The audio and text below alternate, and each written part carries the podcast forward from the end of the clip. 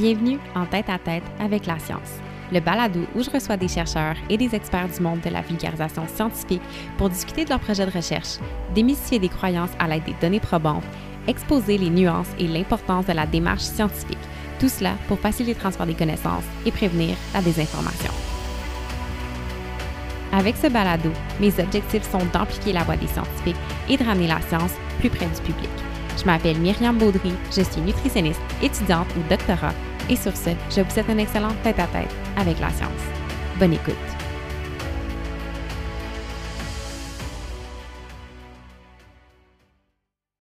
Bienvenue au 19e épisode du Balado où j'ai eu le plaisir de discuter avec le vulgarisateur scientifique Elias Aïssia. Elias est créateur de contenu pour la branche francophone de la fabuleuse initiative nationale Science Up First, donc la science d'abord en français. Dans l'épisode, on discute de ce qu'est la science d'abord, leurs initiatives et leurs missions. On parle beaucoup aussi du parcours d'Elias et ce qui l'a amené à se lancer en communication scientifique. Je vous avertis, sa passion et son dynamisme sont extrêmement contagieux. J'ai eu le sourire aux lèvres tout au long de l'enregistrement. C'est aussi un épisode qui est ponctué de réflexions sur les défis et les enjeux pour rendre la science plus accessible au public, ainsi que des idées pour s'impliquer dans le milieu. Donc, sans plus attendre, je vous souhaite une excellente écoute. Donc, euh, c'est parti. Bon matin, Elias, comment ça va? Ça va super, et toi? Ça va très bien, merci. Je suis vraiment contente de te recevoir ce matin. Merci beaucoup d'avoir accepté euh, l'invitation. J'ai eu le plaisir euh, de voir euh, le contenu de la science de la science d'abord, les vidéos que tu fais avec eux et tout ça. J'ai bien hâte de pouvoir en discuter avec toi aujourd'hui. donc, en débutant, j'aimerais que tu me jases de, ton parcours. Qu'est-ce qui t'a amené vers, vers la communication scientifique, à t'impliquer avec la science d'abord et tout? Là, je suis vraiment intéressée à savoir ce qui t'a amené là. Bah, écoute, euh, c'est un parcours assez, je dirais, à la fois typique et spécial dans le sens où euh, bah, j'avais commencé à faire une, euh, un bac en France en, chimie. Mmh. j'avais fait de la chimie, puis, parce que la science m'intéressait vraiment beaucoup depuis, toujours. mais j'avais pas vraiment idée de la communication scientifique à ce moment-là, jusqu'à ce que, que, je finisse par arriver au Québec pour finir mon bac en chimie des produits naturels à, à Chicoutimi. Euh, là, j'ai découvert plein de choses. En fait, j'ai découvert que la science n'était pas juste pratiquer du laboratoire. Il y avait beaucoup de, forums, de, je voyais des communicateurs scientifiques. Je me suis dit, ah, c'est cool. Euh, mais en même temps, j'arrivais pas à, m'identifier dans ça parce que c'était tellement euh, loin pour moi. C'était tellement des, gens connus et c'était quelque chose qui n'était pas forcément accessible pour un étudiant. donc, au début, je mettais ça de côté. Puis, j'ai fini par aller en maîtrise, j'ai découvert mon, euh, mon, directeur de recherche de maîtrise, ça s'est vraiment bien passé, j'ai donné des cours et en fait, je me suis rendu compte bah, que partager la science, c'est vraiment cool. Quoi. Mmh du coup, j'ai essayé de, de, de, sauter sur toutes les opportunités que j'avais pour essayer de communiquer la science, pour faire des super beaux graphiques, j'adorais ça en plus, jusqu'à la fin de ma maîtrise. Donc là, on est rendu, on est rendu à la, pandémie et, et là, j'étais tellement perdu. Je me suis dit, bon, j'aime la recherche, mais j'ai pas envie d'être en labo tout le temps, j'ai envie de pouvoir parler de science, qu'est-ce qu'on peut faire quoi.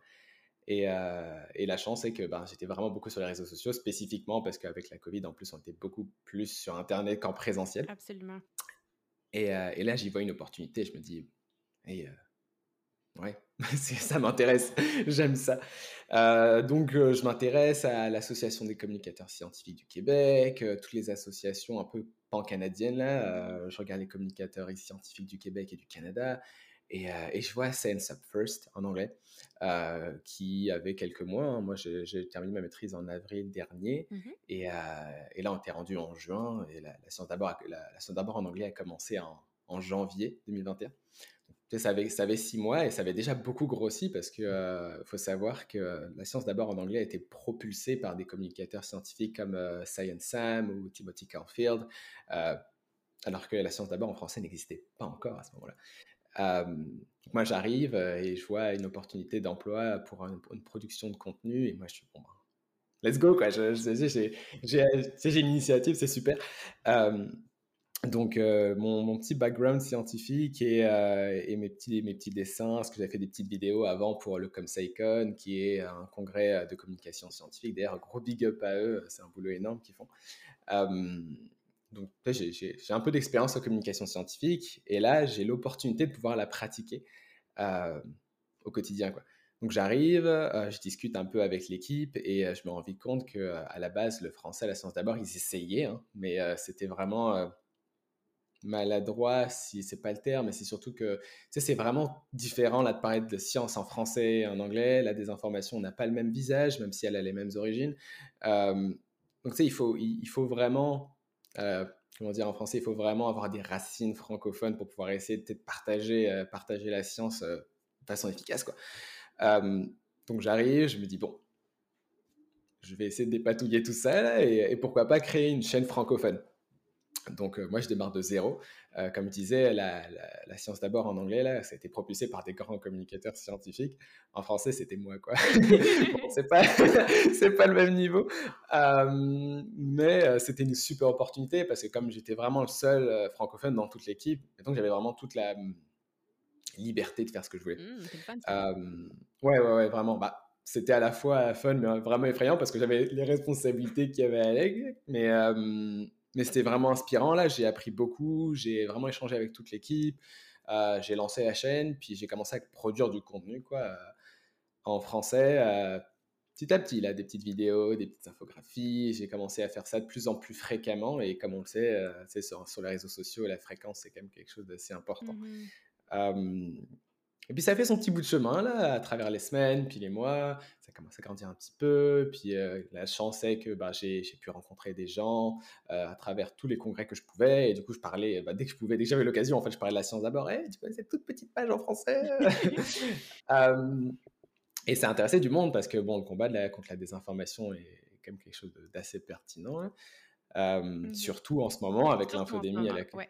ouais, la Covid-19 et, et, moi je crois vraiment beaucoup en ça. Alors je me suis, je me suis motivé et, et, ça a fini par faire un petit peu de bruit là. On continue à grandir et je continue à en parler là. J'ai de la chance parce que j'en discute vraiment beaucoup avec le scientifique en chef du Québec. Oui, oui. Donc, Kiran je pense que tu l'as tu l'as eu aussi dans ton émission. oui, et le troisième épisode du podcast. Mmh Ouais, et, et, du coup, c'est ça, non, c'est, il, est, il, est, vraiment intéressé par le projet. Et, et je sens qu'il y a du travail pour qu'on puisse essayer de moduler tout ça ensemble, essayer de trouver des, euh, des nouvelles voies. Euh, et c'est ça, j'ai... Je suis parti de la chimie. Puis justement, est-ce que ta maîtrise était aussi en, en chimie? Ah, c'était en écotoxicologie. Fait que bah, bon, petite histoire drôle, euh, mais euh, quand je suis arrivé à la maîtrise, c'était une maîtrise que j'ai fait sur euh, les, mitochondries de poisson. Ouh, ok. Il faut dire que moi, les, mitochondries et les mitochondries de poisson, j'y connaissais rien quand j'ai commencé. C'est très, très Déjà que la mitochondrie en soi, on, est dans le précis, mais là, très mais là, dans le poisson en plus, là, waouh! ah ouais, non, c'était. Mais c'est génial parce que j'ai appris énormément. Comme je te dis, j'avais une marge de progression énorme à faire. Et, je l'ai fait. J'ai eu un super directeur de recherche, euh, Patrice Couture de l'INRS, et un, co-directeur, euh, Pierre Blier de l'UCAR. Euh, mais lui, c'est le pro des mitochondries. Enfin, moi, ça m'impressionne. J'ai eu la chance de visiter son labo, c'était exceptionnel. Et du coup, bah, moi, ça m'a vraiment inspiré. Même si la, biologie n'était pas mon domaine à la base, faire de la science, puis vraiment, sais, et c'est là aussi où je rebondis sur la communication scientifique, puisque mes deux directeurs étaient vraiment détachés l'un de l'autre d'un point de vue de ce qu'ils faisaient, ils étaient très occupés, fait qu'ils se parlaient pas beaucoup, ben, j'avais le devoir plus ou moins de vulgariser mes recherches dans un sens puis dans l'autre parce qu'ils avaient chacun leur spécialité. Mmh donc c'était vraiment un espèce de travail de, de, de, communication scientifique pareil. ouais, et c'est ça, donc les, les poissons. les poissons. Euh, non, non, en vrai, c'est ça. Oui, c'était cool. Ah non, c'est super intéressant. Puis c'est ça, parce que, j'avais le souvenir d'avoir vu sur ton profil LinkedIn écho quelque chose pour ta maîtrise. Fait que ça, je n'étais pas certaine si c'était la, la, la, chimie, mais, mais wow. Puis est-ce que tu as eu l'opportunité, par curiosité, de, de participer soit à des, des, concours de vulgarisation ou de, de bloguer, par exemple, ton, ton sujet de, de mémoire? Euh, parce que ça doit être assez un gros défi. Encore une fois, je reviens, la mitochondrie, c'est pointu, mais dans le poisson, en plus, c'est vraiment quelque chose. Ben en fait, il y avait un concours euh, de présente à recherche du regroupement des écotoxicologues du Québec. Mmh. Euh, je crois que c'est la première vidéo que j'ai postée, euh, enfin officiellement, parce que j'en ai posté d'autres avant, mais en tout cas la première qui a plus ou moins été relayée. donc je parlais littéralement de mon projet. je parlais de, la mitochondrie, qu'est-ce que c'était, qu'est-ce, qu'on, qu'est-ce qui se passait quand on rajoutait de la chaleur, du métal. Enfin, c'est littéralement en fait mon projet de recherche que j'ai présenté. de façon un peu ben, en espèce de podcast vidéo, là, un peu, euh, je sais pas si, si, tu connais un peu les, les vidéastes euh, YouTube français, là, mais un peu comme Norman ou Cyprien le faisait. Euh, c'était un peu ça, je me suis inspiré et ça a vraiment bien marché parce que finalement j'ai réussi ce concours, j'ai eu le, premier prix. Et pour moi, c'était Oh, félicitations! Merci.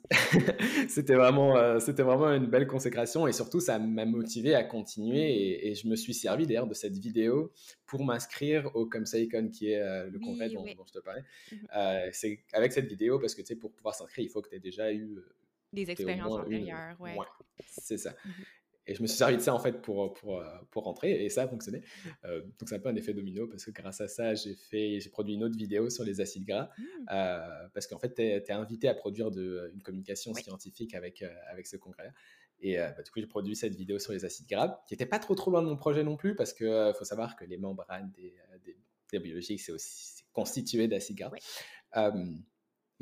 Ça a bien marché et ça m'a permis d'aller plus loin parce que je me suis servi de cette vidéo pour d'autres choses. C'est vraiment, euh, je, je- je vais un peu loin en disant ça, mais euh, la communication scientifique, ce qui est cool, c'est que ce que tu fais, c'est un peu ton, euh, ton CV, c'est ton portfolio. Absolument, absolument. Ah, je suis totalement d'accord, euh, totalement d'accord avec ça. Ouais.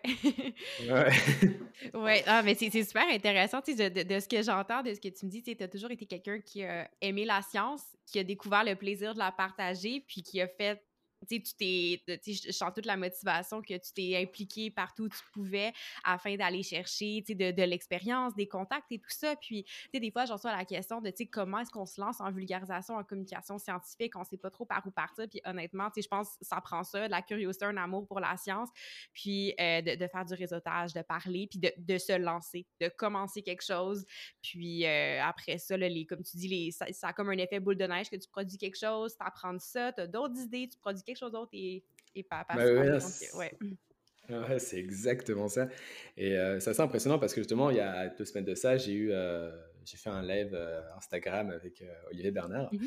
Et euh, ce qu'il me disait, c'est que, et je trouve ça super pertinent, c'est qu'il disait qu'il n'y a pas une seule façon de faire de la communication scientifique. Et j'irais même plus loin en disant que chaque personne a sa propre façon de faire de la communication scientifique. Et, euh, et c'est ce qui est beau parce qu'on on- on découvre un peu la personnalité du communicateur ou de la communicatrice scientifique en écoutant, ses- ça peut être ses podcasts, ses infographies, ses vidéos, etc. Euh, et qui- c'est ce qui fait qu'il ne faut pas avoir peur de se lancer parce que on a tous quelque chose à apporter. Ah, je suis tellement d'accord, absolument. Ouais. On a tous, c'est ça la beauté de la chose. On peut tous apporter quelque chose à sa façon. euh, tu sais, on n'a pas besoin. euh, souvent, on dit bah, qu'il faut avoir fait un doctorat particulièrement pour être communicateur scientifique. C'est pas vrai. euh, bon, déjà parce que moi j'ai fait une maîtrise. Euh, puis que, en fait, la science, il y a tellement de niveaux de sciences différentes que tu sais, on fait de la communication scientifique sans le savoir. Là. Quand tu parles à, à ton père, à ta mère de euh, ce que tu as fait aujourd'hui à l'école, bah, tu sais, tu, tu, et que c'est un cours de science, bah, tu, dis, bah, tu fais la communication scientifique. Mhm. Quand tu expliques à tes parents, tu à ton enfant comment fonctionne, je sais pas moi, pourquoi euh, quand tu ouvres le robinet, il y a de l'eau qui coule, bah, tu lui expliques la pression. Bah, c'est la communication scientifique. Il y en a tellement de façons euh, que, que, ouais, non, euh, moi, moi je, trouve ça, je trouve ça vraiment beau. Et, euh, et ouais, il faut se lancer. Il faut juste se lancer là. Et, et les opportunités vont venir à toi. Et c'est fou parce que Mhm. on a l'impression que c'est une phrase bateau. On a l'impression que c'est euh, genre vas-y lance-toi, euh, sois positif. Mais c'est vrai, c'est vrai, c'est cheesy de dire ça, on dirait, puis c'est cliché, mais en même temps, c'est vrai. C'est ça le plus difficile, une fois que tu commences après. Puis je, je me souviens encore le jour où j'ai publié ma première infographie sur mon Instagram, à quel point j'étais stressée, à quel point je l'avais relu, regardé tellement de fois. Puis une fois que je Ben l'ai oui. faite, là, on dirait que c'est comme s'il y a eu un déclic, les choses se sont enchaînées dans ma tête, j'ai commencé à être plus créative. euh, Puis c'est c'est normal que les, les premières choses qu'on va faire vont pas être parfaites. Puis en fait, même après 30 ans de communication scientifique, on sera jamais parfait. Là, donc, je pense qu'il faut juste se lancer, se permettre d'être créatif. Puis je pense que c'est une des choses aussi où tu sais, des fois, les gens vont voir la science comme si c'était très gris, très froid. Oui. Mais je trouve que, ben, tu sais, la, la science, quand on, on- on fait de la recherche et tout, on se rend compte que c'est très créatif. Il faut toujours être en train de réfléchir, de se poser des questions. Puis la communication scientifique, je trouve que c'est tellement une façon de montrer la beauté de la science. Puis il y a tellement de façons de le faire, en tout cas. Donc, je, me- je me, euh, tes- tes propos me rejoignent beaucoup, là. Donc, euh, Ouais. bah oui, non, mais c'est, c'est, c'est vraiment impressionnant et on s'en rend compte quand on est dedans, quoi, que, que, que la communication scientifique, finalement, tu sais, ça paraît comme un gros bout, mais c'est vraiment, tu sais, c'est de la créativité, c'est ça, prof. Tu sais, tu prends du plaisir à le faire et puis, euh, tu sais, fais-le, là, au, pi- au pire, même si t'en- tu fais trois vidéos dans ta vie et t'en feras plus jamais parce que, bah, t'en as marre, bah, au moins, t'auras, t'auras passé du bon temps, là, et puis, euh, c'est, c'est, vrai, c'est, c'est- c'est du plaisir, là, comme, comme n'importe quel type de vidéo, c'est juste que toi, t'es passionné par la science et t'as envie de la partager, quoi. exactement. Euh, yeah, c'est, c'est, c'est- Je me disais à un moment donné, euh, quand j'avais vraiment, vraiment commencé euh, au tout début, avant en fait de, de passer avec la science d'abord, c'est, euh, je me suis dit, bon, et si ça marche pas, qu'est-ce que je fais? qu'est-ce que je fais de ma vie Ça marche pas? Parce que bon, j'ai envie de faire ça. J'hésitais vraiment entre faire de l'enseignement ou vraiment me lancer sur Internet. Et, je me suis dit, bon, ben, tu sais, être prof, c'est aussi être communicateur scientifique. Hein, mmh rien ne t'empêche d'essayer de faire un bout des deux. Enfin, tu sais, disons qu'il y a 36 000 équations pour faire la, la communication scientifique et il y a forcément une qui vous va si vous en avez envie. Ah, tout à fait. Puis, tu sais, avec, euh, tu sais, mettons, on remonte il y a 5-6 ans, je veux dire, c'était surtout Facebook qui était le réseau social mmh. principal. Là, avec Instagram, je veux dire, il y a les infographies, ça donne cette liberté-là. Faire les lives, euh, là, les réels sont arrivés. Euh, là, il y a TikTok aussi qui est là. Donc, tu sais, il y a plein de plateformes différentes. Il y a toujours, tu sais, les, les, les, blogs qui est un classique aussi pour la rédaction, c'est plus ça qu'on aime. Donc, il y a les podcasts. tu sais, il y a tellement de, ça, de médiums différents qu'on peut utiliser. Puis, c'est en les essayant des fois qu'on trouve lequel qui nous convient le mieux, puis ce qu'on a le plus de ben plaisir à faire aussi. Mais j'avoue, tu as soulevé un point. tu sais, toi, tu devais avoir une certaine pression justement de, tu sais, tu termines ta maîtrise, puis c'est comme, j'ai envie de faire de la communication scientifique, mais tu sais, il n'y a pas, je ne sais pas à quel point les, les emplois dans ce domaine-là, euh, de, quoi a l'air le marché. Moi, c'est quelque chose que je sais, je me laisse attendre faire mon doctorat, j'ai encore quatre ans, quatre ans devant moi, mais je sais qu'après, je me dis, hein, tu sais, euh, comme, t'as quoi l'air, euh, tu sais, justement, que, tu sais, mis à part le travail que je fais, que je fais par moi-même, tu sais, comme travailleur autonome, on dirait, mmh. j'ai comme encore du mal à voir quel est le, marché, justement, pour les communicateurs scientifiques. Donc, toi, quand tu as tenté le terrain avant de, de voir la science d'abord, de quoi ça avait l'air? Écoute, euh, moi, ça me faisait un peu peur au début parce que bah, j'avais pas connaissance de, bah, du marché. En fait, je, compare souvent les communicateurs scientifiques à des intermittents du spectacle, euh, dans le sens où euh, tu fais toi-même ta propre carrière. C'est pas, ça va, ça va être rare justement de, de rentrer euh, dans un, dans un mouvement, dans, un, dans une entreprise. Ça existe hein, des communicateurs scientifiques pour les entreprises, mais c'est rarement sous le terme communicateur scientifique que tu vas les trouver. Mmh euh, ça va être des autres noms de postes. Donc si tu cherches communicateur scientifique là sur Internet, euh, c'est rare que tu vas, tu vas tomber sur quelque chose de, vraiment euh, tout fait, tout prêt. Et finalement, tu fais ta carrière un peu toi-même. mais ça, j'en avais pas conscience. Et, et, au début, ça me faisait un peu peur. Je, je connais ce mot vulgarisateur, mais je sais pas du tout comment faire, quoi. Mmh ouais, c'est un peu comme l'intermittent du spectacle. Franchement, ça dépend. Hein, tu, souvent, c'est lié à la relation client ou la relation entre entreprises. Donc, tout, tu vas être un, tu vas plutôt être un, presque un vendeur ou un chargé développement client. Tu sais, c'est vraiment des, mmh des, termes très, très corporate, là, comme on dit en, en anglais c'est rarement vulgarisateur scientifique ou communicateur scientifique qu'on cherche. mais c'est clairement la communication scientifique qu'ils font là. c'est juste que, on, comme je l'ai dit, il y a tellement de façons différentes de faire la mmh communication scientifique, encore une fois. mais ça m'intéressait pas. Moi, l'entreprise, à ce moment-là, je n'avais pas l'idée de rentrer dans l'industrie. Moi, je voulais toucher directement les gens. Et, et, du coup, bah, comme on disait tout à l'heure, là, c'est un peu comme un intermittent du spectacle. Tu te lances, tu, tu y vas et, et, les opportunités vont venir à toi. Et, et c'est ça qui, qui, est génial et en même temps, c'est ça qui est effrayant. C'est que tu y vas, tu te lances, tu te présentes finalement, tu fais des vidéos, des audios, ce que tu veux. Et en fait, ça constitue un peu ton, ton CV. Puis tu vas contacter des gens, tu vas dans des congrès, tu tu réponds à des gens sur Instagram, euh, tu sais, tu... établis ton réseau au fur et à mesure. Ouais. ouais. ouais, ça demande beaucoup de proactivité. Mmh absolument. Ça, c'est certain. C'est beaucoup plus euh, demandant, surtout au début, que quelqu'un qui veut chercher un travail et qui va tout de suite trouver un job et qui va rester dans, dans un emploi fixe finalement. Euh, mais c'est aussi la beauté de la chose, parce que c'est toi qui décides vers qui tu t'en vas, c'est toi qui mmh décides comment tu veux créer ton réseau. si, tu, si tu veux être totalement indépendant ou indépendante, bah, tu sais, tu, tu y vas toi-même à ton rythme. Euh, c'est ça, tu, fais ta propre carrière à la façon dont tu le souhaites et, euh, justement, comme c'est pas un, métier défini euh, par des codes, ça te permet de le faire vraiment à ta façon et comme tu le souhaites. Oui, absolument. Puis je vois aussi, je sais pas dans les autres instituts de recherche à, Montréal, mais je sais que j'ai déjà eu des petites discussions avec des gens dans, dans l'équipe des communications dans mon institut de recherche qui cherchent, comme, on dirait qu'il y a un intérêt à mettre davantage la vulgarisation de l'avant, puis de transmettre au public ce qui ah se fait dans l'institut, puis que de plus en plus, il y a ces discussions-là, d'avoir des gens qui sont capables de faire ce travail-là. Donc, je serais pas surprise dans les prochaines années qu'on voit davantage de postes qui sont vraiment, c'est ça, plus, plus dédiés à ça dans des centres de recherche pour faire le pont entre le travail des ah chercheurs et le public. Je pense que ça va être essentiel parce que oui, on veut plus entendre les chercheurs, mais c'est pas tous les chercheurs qui ont un intérêt à communiquer la science au public, qui ont le mm-hmm. temps, euh, les, les, capacités de le faire aussi. Donc, je pense que c'est des postes qu'on devrait voir apparaître davantage dans les prochaines années. Je l'espère, mais ça va être à voir. Bah oui, mais j'irais même peut-être un peu plus loin, encore une fois, c'est que je discutais avec justement des, des professeurs d'université qui me disaient que les universités ont de plus en plus d'intérêt à engager des études, des chercheurs qui ont un background en communication scientifique. C'est-à-dire qu'à même niveau d'expertise, ils auront intérêt à engager quelqu'un qui a en plus de la communication scientifique. Pourquoi? Pour plusieurs raisons. Déjà, euh, pour donner des chiffres tout simplement, déjà, ça, ça permet de donner plus de visibilité à l'université, donc ça permet d'attirer plus d'étudiants, de faire rayonner la science de façon plus large, euh, mais aussi parce que euh, ça se voit la communication scientifique. Ce que tu fais en recherche, là, on ne le voit pas forcément. Euh, mais si tu en parles, on le voit, on entend, ça apporte d'intérêt, ça pique la curiosité.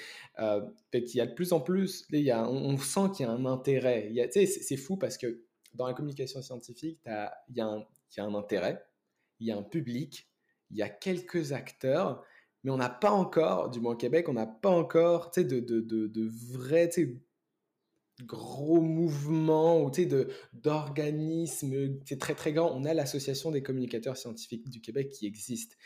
Mais c'est un, un, monde d'entre-soi. C'est pas, c'est pas quelque chose qui rayonne au-delà de, des communicateurs scientifiques. Mettons, euh, ce que j'aimerais, en tout cas à l'avenir, là, je, saute un peu là, mais ce, que j'aimerais à l'avenir, ce serait vraiment des initiatives qui rayonnent à travers les communicateurs scientifiques, évidemment, mais aussi dans toute la communauté scientifique et au-delà, dans tout le public. Je veux dire, euh, tu sais, lors des ingénieurs, t'es pas ingénieur, tu sais que ça existe. Lors des médecins, pas, mais tu sais que ça existe. Mmh les communicateurs scientifiques, c'est pas super connu encore. Et c'est assez paradoxal parce que bah, les communicateurs scientifiques, c'est eux qui, parlent. On, on en connaît, des tout le monde connaît le pharmacien. Et, et pourtant, c'est un communicateur scientifique. Il y, a une espèce de dissonance là, du terme communicateur ou vulgarisateur mmh scientifique, peut-être un peu moins, mais il y a une espèce de, de dissonance parce que ce mot-là, il, faut qu'il rayonne plus, il faut qu'on le connaisse, il faut, euh, faut le mettre en avant. Et je pense que là, on arrive avec une nouvelle génération de chercheurs qui, qui est présent sur les réseaux sociaux, commence à en faire. En fait, ça, ça s'en vient progressivement et ça va très certainement prendre beaucoup, beaucoup, beaucoup plus d'importance et, c'est génial parce que euh, les gens ont envie de connaître leur, le monde qui les entoure, essayer de le comprendre et les communicateurs scientifiques sont vraiment des mines d'or pour ça. Oui, absolument. Là. Puis, euh, je pense quand tu dis justement que les universités ont de plus en plus d'intérêt à mettre ça de l'avant, je pense qu'une des barrières, puis ça, c'est quelque chose que j'avais soulevé dans ma discussion avec euh, Rémi Quirion, c'est que, tu puis tu sais, tu as fait une maîtrise, quand on est plongé dans notre maîtrise, dans notre doctorat ou même comme professeur, on en a tellement sur les épaules avec notre projet de recherche que si en, à côté, on prend le temps de faire de la communication scientifique, mais qu'au final, ça ne nous rapporte pas plus de publications scientifiques, de présentations dans, dans des mmh. congrès, tout ça qui est ultimement ce sur quoi on est le plus évalué, ben, l'intérêt se perd rapidement. Puis, dans les dernières demandes de bourse euh, que pour le, euh, je pense que c'était-tu pour le doctorat ou la maîtrise? Bref, avec les fonds de recherche du Québec, il y avait une partie de l'évaluation du dossier là, qui était entièrement euh, pour justement la mobilisation sociale, le euh, transfert des connaissances et tout ça. Donc là, on est ah. évalué basé sur ça. Donc, c'est plus juste un à côté qu'on fait pour le fun, par mission personnelle. Il y a vraiment des points qui sont donnés pour ça. donc, ça, je pense que ça va, j'espère que ça va être un, incitatif intéressant pour des gens qui ont peut-être le goût, mais qui se disent, ah ben là, si je, si je me lance une page Instagram, un podcast, ben moins le temps de travailler sur de la recherche, moins de publications, blablabla. Mais là, non, ça va compter tout autant. Puis mmh. euh, j'ai une petite conversation sur, euh, sur Facebook euh, qui s'appelle Famille Psychom. Puis on est tous des, des, étudiants au doctorat dans plein de domaines différents qui s'impliquent justement en communication scientifique. Et je sens vraiment que cette. je pense que notre génération de chercheurs va, va, va, faire changer les choses pour le mieux avec ça. on est tous super motivés dans nos domaines respectifs à, à faire rayonner la science. Donc, j'ai bon espoir pour ça. ouais, hein.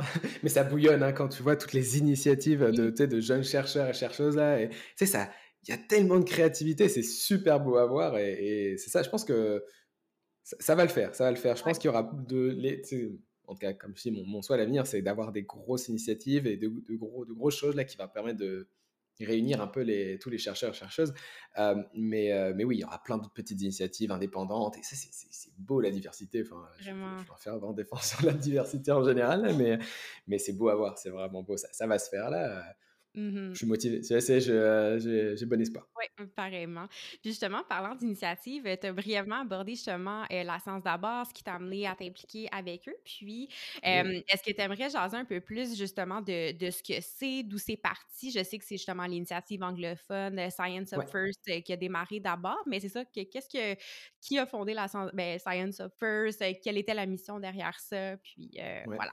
Ouais, bon, alors, euh, la séance d'abord a démarré en, janvier 2021, euh, sous l'impulsion de, de l'infodémie qui est arrivée avec euh, la pandémie. Là, on avait tellement beaucoup, beaucoup d'informations et de désinformations qu'il y a des chercheurs et des communicateurs scientifiques du Canada se sont dit bon, qu'est-ce qu'on fait quoi? Il faut, il, faut, il faut combattre ça. Et, parce que c'est rageant pour un chercheur de, de, voir qu'il y a de la désinformation et de la mésinformation qui circulent et, et c'est c'est assez, euh, assez blessant euh, pour la société, pour les gens en général. Fait que Timothy Caulfield, qui est un très grand euh, communicateur scientifique mmh anglophone, qui est aussi chercheur à l'Université d'Alberta, s'est joint avec le sénateur Stan Kutcher pour lancer une initiative, donc Sense Up First en anglais. Et le but, c'était très clair, hein, c'était de combattre la désinformation en ligne, principalement à la base sur la COVID-19 et les vaccins. Donc l'initiative s'est lancée comme ça, a été rejointe par une coalition d'experts qui inclut aussi ScienceM, là, comme, comme je disais tout à mmh l'heure, puis une petite équipe, euh, donc 3-4 personnes. Il faut aussi savoir que la Science of First, elle est sous le parapluie, si je puis dire, de l'Association canadienne des centres de sciences. C'est une association qui est un petit peu moins connue au Québec, mais qui gère beaucoup de, de, centres de sciences, notamment au Québec.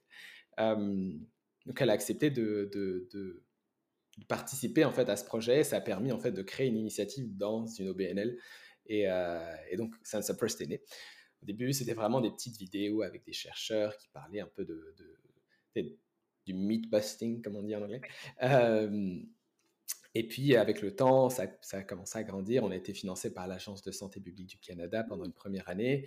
Euh, et c'est ça, il y des petites publications et ça a commencé à, grandir, grandir, grandir. Là, aujourd'hui, on a à peu près, euh, à travers nos chaînes, 50 000 abonnés. Ah, euh, c'est cool. et puis, euh, toute la version anglophone a, continué à grandir jusqu'à ce que j'arrive pour commencer la version francophone. parce que c'est vrai que, tu au Québec, comme je disais, c'est vraiment différent. Il y a, en fait, c'est à la fois différent et très similaire dans le sens où l'origine de la désinformation est très différente. Mmh euh, souvent, euh, on va beaucoup s'informer sur euh, des trucs français, de France, parce que la c'est très francophone finalement. mais la forme est, assez différente dans le sens où ben, on va parler de, du gouvernement du Québec. au Canada, on va, on, va, on va essayer de se tourner de façon négative vers le gouvernement du Canada, mais au Québec, c'est vraiment le gouvernement du Québec qui, est mis en avant. et, et puis, et il faut adresser la, désinformation spécifiquement. Là, tu peux pas juste dire bon bah voilà, il y a ce sujet, puis euh, débrouillez-vous. C'est pareil dans tout le Canada. le Canada, c'est un très grand pays. Euh, il y a des, cultures différentes. Il y a plein plein de choses qu'il faut aborder de façon différente. Et euh, en français, c'est particulièrement vrai. fait que la science d'abord en français, c'est son objectif, c'était vraiment de d'inclure le Québec et le Canada francophone dans ce mouvement de combat contre la désinformation, parce que c'est super important de parler de désinformation, c'est super important de l'adresser, de la combattre. Euh, de, sais, il y, a plein de façons de faire. Nous, euh, on, a plusieurs types de publications. Ça va être euh, des publications un peu proactives, c'est-à-dire qu'on va parler d'un sujet qui, qui est tendance sur les réseaux sociaux, essayer de dire, voilà, ça, c'est ça, c'est ce que la science dit, ça, c'est ce que euh, les psychologues disent, ce que les médecins disent. Et on essaie vraiment de, de, parler de, vraiment de, plusieurs aspects, mais il y a aussi le myth busting, encore une fois, démystification des informations en français. Euh, et, euh, et, là, on va vraiment prendre des sujets. c'est un sujet des informations qui, qui, fait fureur, mettons. bon, il y a les, les, les, vaccins te rendent stérile, par exemple. Mmh. Je prends un exemple extrême. Puis nous, on va essayer de vraiment voir toute la science qu'il y a derrière, la vulgariser et prendre point par point ce qui ne va pas. Euh, et, là, je fais encore un parallèle. On essaie de le faire de façon empathique, c'est-à-dire dans le sens où euh, ça aussi, j'en discutais avec euh, Olivier Bernard, mais c'est super important de valider les craintes des gens parce que tu sais, c'est pas parce que tu vas leur donner la science par A plus B qu'ils vont te croire, ils vont dire ok, tu sais, il y a, y, y a, des fondements dans la peur des gens. Les gens ont peur pour une raison, c'est la pandémie, c'est la première qu'ils vivent, il y a plein de choses inconnues, c'est plein de choses expérimentales, il y a plein de, de données qui vont partout, on leur donne des informations, des informations contraires, c'est l'infodémie. Mmh. Qu'il y a une peur réelle et il faut valider leur peur, il faut se rapprocher d'eux, il faut essayer de les comprendre et il faut leur donner les données les plus claires possibles. Fait qu'on fait en sorte d'être euh, un espèce de niveau secondaire 6 de vulgarisation. Essayer de rester le plus simple possible, c'est pas toujours évident, mais essayer de, rester le plus simple possible tout en étant clair euh, et créatif. C'est très joli. Oui, oui. on les couleurs sont toujours super belles quand je vois les publications. on s'amuse vraiment là à faire des choses jolies, ça prend du temps parce que comment ça fonctionne une publication C'est bon, il y a un sujet, euh, on a une communicatrice scientifique qui, euh, qui va débroussailler le terrain. donc elle va faire, va, chercher, va regarder les, recherche, les papiers, elle va essayer de, faire euh, une espèce de premier jet de, de, publication. Euh, ensuite, euh, nous, on retravaille ça. Notre communicatrice scientifique était anglophone. Bon, là, on va voir quelqu'un d'autre la semaine prochaine qui mmh. est francophone. Yay mais, mais avant, c'était quelqu'un d'anglophone. Fait que moi, je passais dans la traduction. Il y avait tout un travail, justement, de, re, de refaire un peu ce que la communicatrice scientifique faisait parce que bah, c'est différent en français, les, les sources sont, sont, les mêmes, mais bon, il faut, faut, dire ça différemment, il y a plein de choses qui ne fonctionnent pas. Euh, puis ensuite, c'est envoyé à des experts, donc la, coalition, la coalition des experts. Mmh donc ça va être des, médecins, chercheurs, euh, d'autres communicateurs scientifiques euh, qui vont venir valider chacune de nos publications. Donc vraiment prendre le temps de faire un, review vraiment intensif, là, essayer de, voir ce qui va, ce qui ne va pas changer. Donc il y a une espèce de processus un peu itératif. Et une fois qu'on a vraiment quelque chose de clair et d'exact, on passe à la production de contenu. Donc ça peut être, euh, on se dit, bon, est-ce que ça peut être une vidéo, est-ce que ça va être une infographie d'une page, est-ce que ça va être un carrousel, tu sais, on, réfléchit au, format. Et une fois qu'on a le format, bon, bah, après on s'amuse, hein, on fait euh, des images, on colore tout ça. Euh, et une fois que c'est prêt, bon, bah, on, le partage. Donc ça, c'est quand même un processus qui prend du temps, mmh on va pas se le cacher. Et c'est souvent, on nous compare avec des communicateurs scientifiques seuls. Euh, l'avantage d'être seul, c'est que ça va plus vite pour euh, adresser de la désinformation ou parler de science en général. Là, tu as un sujet, tu y vas. Nous, comme on a plusieurs étapes et qu'on veut vraiment s'assurer que tout soit clair et vraiment vérifié, euh, ça prend un peu plus de temps. Et donc, ça nous prendrait une semaine minimum pour passer d'un sujet à une publication, sachant qu'on est plusieurs dessus. Ça peut prendre plus de temps. Beaucoup de fois, ça prend plus de temps, mais ça peut arriver aussi qu'il y a vraiment un truc super urgent et qu'on aille que sur ça, tu vois. Mais c'est un processus qui prend quand même du temps et de l'énergie, fait que c'est, euh, pas simple, mais ça vaut la peine parce qu'au final, on a vraiment de beaux retours. Euh, il y a, y, a, y a, un intérêt de parler des informations, surtout qu'il y en a eu vraiment, vraiment, vraiment beaucoup ces deux dernières années. Donc c'est ça, c'est, tout, un, tout un processus créatif. Là. La science d'abord, c'est, euh, une machine qui, qui a prouvé son efficacité. Là, ça, ça devient de plus en plus rodé. Mmh mais ça, on partait vraiment de, l'objectif de combattre la désinformation. Puis honnêtement, c'est autant que ça peut, oui, prendre plus de temps. C'est drôle parce que hier, j'ai enregistré un, balado avec un, avec un autre chercheur. Puis, tu sais, un, des messages clés qu'il m'a, dit à la fin, c'était que la bonne science prend du temps.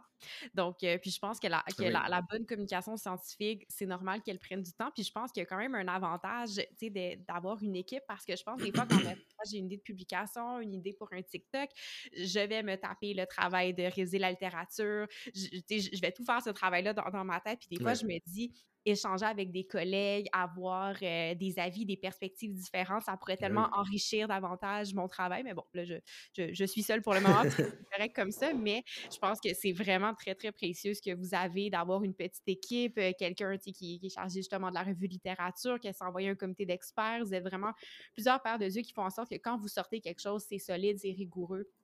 Puis, euh, tu sais, en même temps, c'est comme euh, le, processus de la science, mais pour la communication scientifique, parce que quand on publie des résultats de recherche, il y a le ben processus de révision par les pairs et tout ça. Donc, euh, tu une équipe de recherche derrière une publication. Donc, ça, je trouve que c'est vraiment, c'est vraiment super. Puis, malgré le, temps que ça prend, vous avez quand même un, bon rythme de publication, dans le sens que vous en sortez quand même assez régulièrement et tout ça. Donc, je pense que ça vous, produisez bien malgré le, temps que ça peut prendre. ouais, ben, c'est en moyenne trois publications par semaine. Mmh c'est en vrai, c'est quand même beaucoup là quand on y pense, mmh euh, parce qu'il y a. Mais c'est fou parce qu'on arrive quand même à avoir toujours des choses euh, pertinentes à dire. Puis, euh, puis c'est qu'en fait, comme toutes les deux semaines, on a des, des sessions de brainstorming. Là. On va, ça rejoint d'autres initiatives. Ça peut être la santé, certains groupes de santé publique, ça va être d'autres initiatives comme nous. Et on discute vraiment de bon, qu'est-ce qui se passe? C'est quoi la désinformation en ce moment? Qu'est-ce que qu'est-ce que vous avez entendu sur la Covid, sur les santé, sur les enjeux de santé publique, sur les réchauffements climatiques? C'est des points et on, note beaucoup, tu sais, ça, ça fuse, ça fuse. Et avec ça, on a beaucoup de contenu là, et aussi on répond aux questions. On prend, en fait, on a plein de sources de, de sujets qui s'en viennent à gauche et à droite, et ça nous permet d'avoir du contenu toutes les semaines. Euh, mais c'est quand même un, gros travail.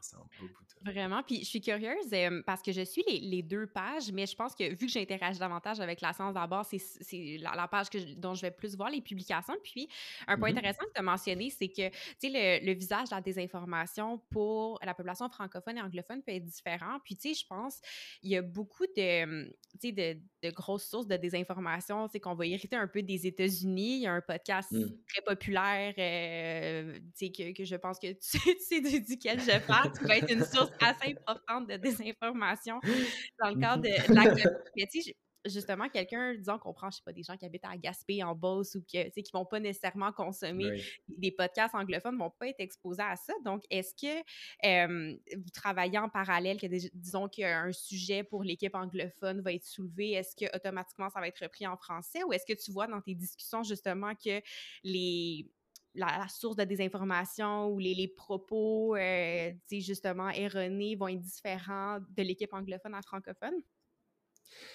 Un peu des deux. Euh, je vais étayer mon, point. Alors, c'est vrai qu'il y, a de la désinformation qui est héritée des États-Unis, beaucoup, beaucoup anglophone, et euh, ça transpire un peu au Québec. mais on a aussi, on hérite aussi de la désinformation qui se passe dans le reste du, monde francophone. et, mais parfois, hein, c'est juste que euh, c'est passé par les États-Unis, c'est allé dans le monde francophone et ensuite c'est passé au Québec. il y a une espèce de, de je sais pas si, euh, le terme existe euh, au Québec là, mais en France on dit du, un téléphone arabe, c'est que oui, oui. ça commence d'un point, ça change un peu, puis ça rechange encore. donc il y a une espèce de modulation de, de la désinformation. mais ce qu'il faut savoir, c'est qu'à la science d'abord, au début, c'était vraiment de la, traduction de contenu pan-canadien. C'était vraiment d'être pan-canadien. Puis bah, plus je me suis impliqué, plus je me suis dit, bon, tu sais, le Québec, c'est quand même. C'est le Québec, là, on s'entend. Il y a quand même plein de choses qui changent. et, et, du coup, je me suis intéressé de plus en plus à savoir comment je pouvais spécifier le contenu pour le Québec mmh et les sources de désinformation. parfois, c'est aussi une question de temps. C'est-à-dire que la désinformation au Canada va être là pendant deux semaines, ensuite ça se tasse un peu, puis ensuite, hop, ça vient au Québec. Mmh c'est pas, pas au même moment. Mais on suit ça. L'idée, c'est de suivre un maximum euh, les tendances à la fois en français et en anglais pour essayer d'être le plus précis possible. Euh, souvent, par exemple, on va avoir des publications qui vont être... Euh, le titre va être le même en anglais et en français, mais dans la publication elle-même, il y a des choses qui vont changer par rapport à la spécification de Québec. Par mmh exemple, on parle... Typiquement, là, les, masques sont enlevés principalement dans tout le Canada, mais on les a gardés au Québec. Euh, on a fait une publication en anglais qui était euh, euh, comment, comment gérer les. Bah, comment gérer en fait quand il n'y a plus de masques et que tu as quand même envie d'en porter ou tu as envie de comment, comment tu peux te protéger malgré qu'il n'y ait plus de masques? Ça passait en anglais, mais ça passait pas forcément en français parce que bah, au Québec, il y en a. du coup, moi, j'ai changé ça à comment faire face à la sixième vague, comment gérer, pourquoi on a encore des masques comparativement au reste du Canada. on adapte le contenu. Mmh ça prend encore plus de temps parce que, comme tu dis, on a pour l'instant, avec une personne en français. Euh, donc, tu sais, je fais un travail euh, quand même assez conséquent là-dessus. Et on a voix s'agrandir là, quand on va s'agrandir. J'espère qu'on va grandir et puis euh, on va essayer de faire de plus en plus de contenu spécifique au Québec et au Canada francophone. Hein. Je veux vraiment, vraiment pas oublier le reste du Canada francophone parce que, tu sais, on a tendance à les oublier, mais ils sont vraiment présents et, et, et il faut leur faire du contenu aussi. Fait que on, dans un idéal, euh, à la science d'abord, on aurait euh, du contenu anglophone et du contenu francophone spécifique aux francophones, ça va être Québec et reste du Canada francophone. Pour l'instant, on fait un peu de ça, mais euh, il y aura beaucoup de contenu qui sera traduit de, bah, par moi et aussi du contenu spécifique. C'est-à-dire que ça va, c'est un peu des deux. Encore une fois, on fait comme on peut on fait pas comme on veut. Et c'est euh, et c'est génial, c'est génial parce que ça, ça, implique aussi qu'il y a, il y a une espèce de progression, il y a euh, des nouveaux défis et c'est aussi une opportunité de s'agrandir. Tu vois, genre moi, je, je, je suis quelqu'un qui, qui, qui aime beaucoup le changement, qui aime beaucoup voir les choses évoluer. Et là, il y a des perspectives d'évolution. Tu sais, moi, ça, ça m'inspire, ça me donne envie d'avoir des idées, tu sais, des, des, nouveaux moyens de faire des nouvelles publications, d'essayer de trouver un moyen. Tu sais, mmh. j'aime le fait qu'il y ait des perspectives. Et, moi, ça, ça m'inspire beaucoup et ça me donne envie de continuer avec la science d'abord. Oui, ah, c'est vraiment, mais ça, ça paraît dans, dans la façon que, que tu en parles. je sens vraiment ton enthousiasme, puis c'est vraiment rafraîchissant. Et euh, je suis curieuse, comment as, justement tu as navigué la, la pandémie, euh, tu sais, comme communicateur scientifique, parce que surtout, tu as, un bagage justement en chimie, en écotoxicologie. Mmh. puis bon, la, la pandémie, c'est ça, c'est de la virologie, de l'épidémiologie, euh, qui c'est ça, deux sciences vraiment à, part entière. Puis ben avec l'information qui va vite, que même les experts dans le domaine, parfois ont du, mal à garder le rythme, euh, les choses sortent vite, euh, etc. Que, comment justement tu as trouvé ça de comme découvrir tout ces, justement ce, ce pan-là de la science puis de le vulgariser par après? Ben, c'est drôle parce que mon expérience est uniquement pandémique. C'est-à-dire que j'ai commencé ma carrière pendant la pandémie. Euh, donc j'aurais du mal à te dire comment je fonctionnais en dehors de la pandémie. Mais, euh, mais j'avoue que c'est pas plus mal pour moi parce que je suis arrivé justement dans le milieu qui était déjà très très changeant, très très mouvant. Euh, ça bougeait vite. Il y avait justement un intérêt de prendre du temps, prendre de la pause, essayer de calmer un peu, essayer de, de, de rassembler plus d'informations avant de s'exprimer. Je pense que c'était une opportunité, la pandémie, pour, pour les chercheurs, parce que ça, ça, ça leur permettait déjà de montrer l'importance de la communication scientifique, euh, mais également de, de, montrer comment il faut le faire. C'est-à-dire que vraiment prendre le temps de, de, vérifier ses sources, d'impliquer et d'exprimer le fait que les données ne sont pas forcément toutes révisées par les pairs. Quand elles le sont, euh, euh, c'est super et qu'il faut prendre le temps de voir les données. Parfois, il faut le faire avec des, euh, des pincettes. Il y a quand même tout un processus scientifique qui est remis en avant. c'est un peu comme la formation continue finalement. C'était un rappel aux chercheurs et aux chercheuses que la science, il faut prendre le temps. Euh, moi, comment j'ai navigué dans la pandémie ben, J'ai démarré ma carrière dans la pandémie, j'ai appris qu'il euh, y avait plein, plein, plein d'opportunités euh, et que malgré des événements qui peuvent être tristes, on peut essayer quand même de, de faire un peu sa part, d'essayer de, de, de, donner ce qu'on peut pour, pour faire en sorte que les gens soient un peu plus rassurés. Moi, j'ai de la chance parce que j'ai un background scientifique et j'ai fait, j'ai fait de la, de la, biochimie, j'ai fait de la chimie, j'ai je savais que euh, j'avais ce pouvoir de communiquer la science en moi. Tu sais, j'aimais ça, c'est quelque chose qui me, mmh. qui me plaisait particulièrement. C'est un peu ma pierre à l'édifice finalement. C'est comme ça que je le voyais. mais en même temps, euh, pour répondre à ta question, c'est sûr que tu sais, je, je, je pense que beaucoup ont dû vivre la pandémie comme plein, plein d'incertitudes.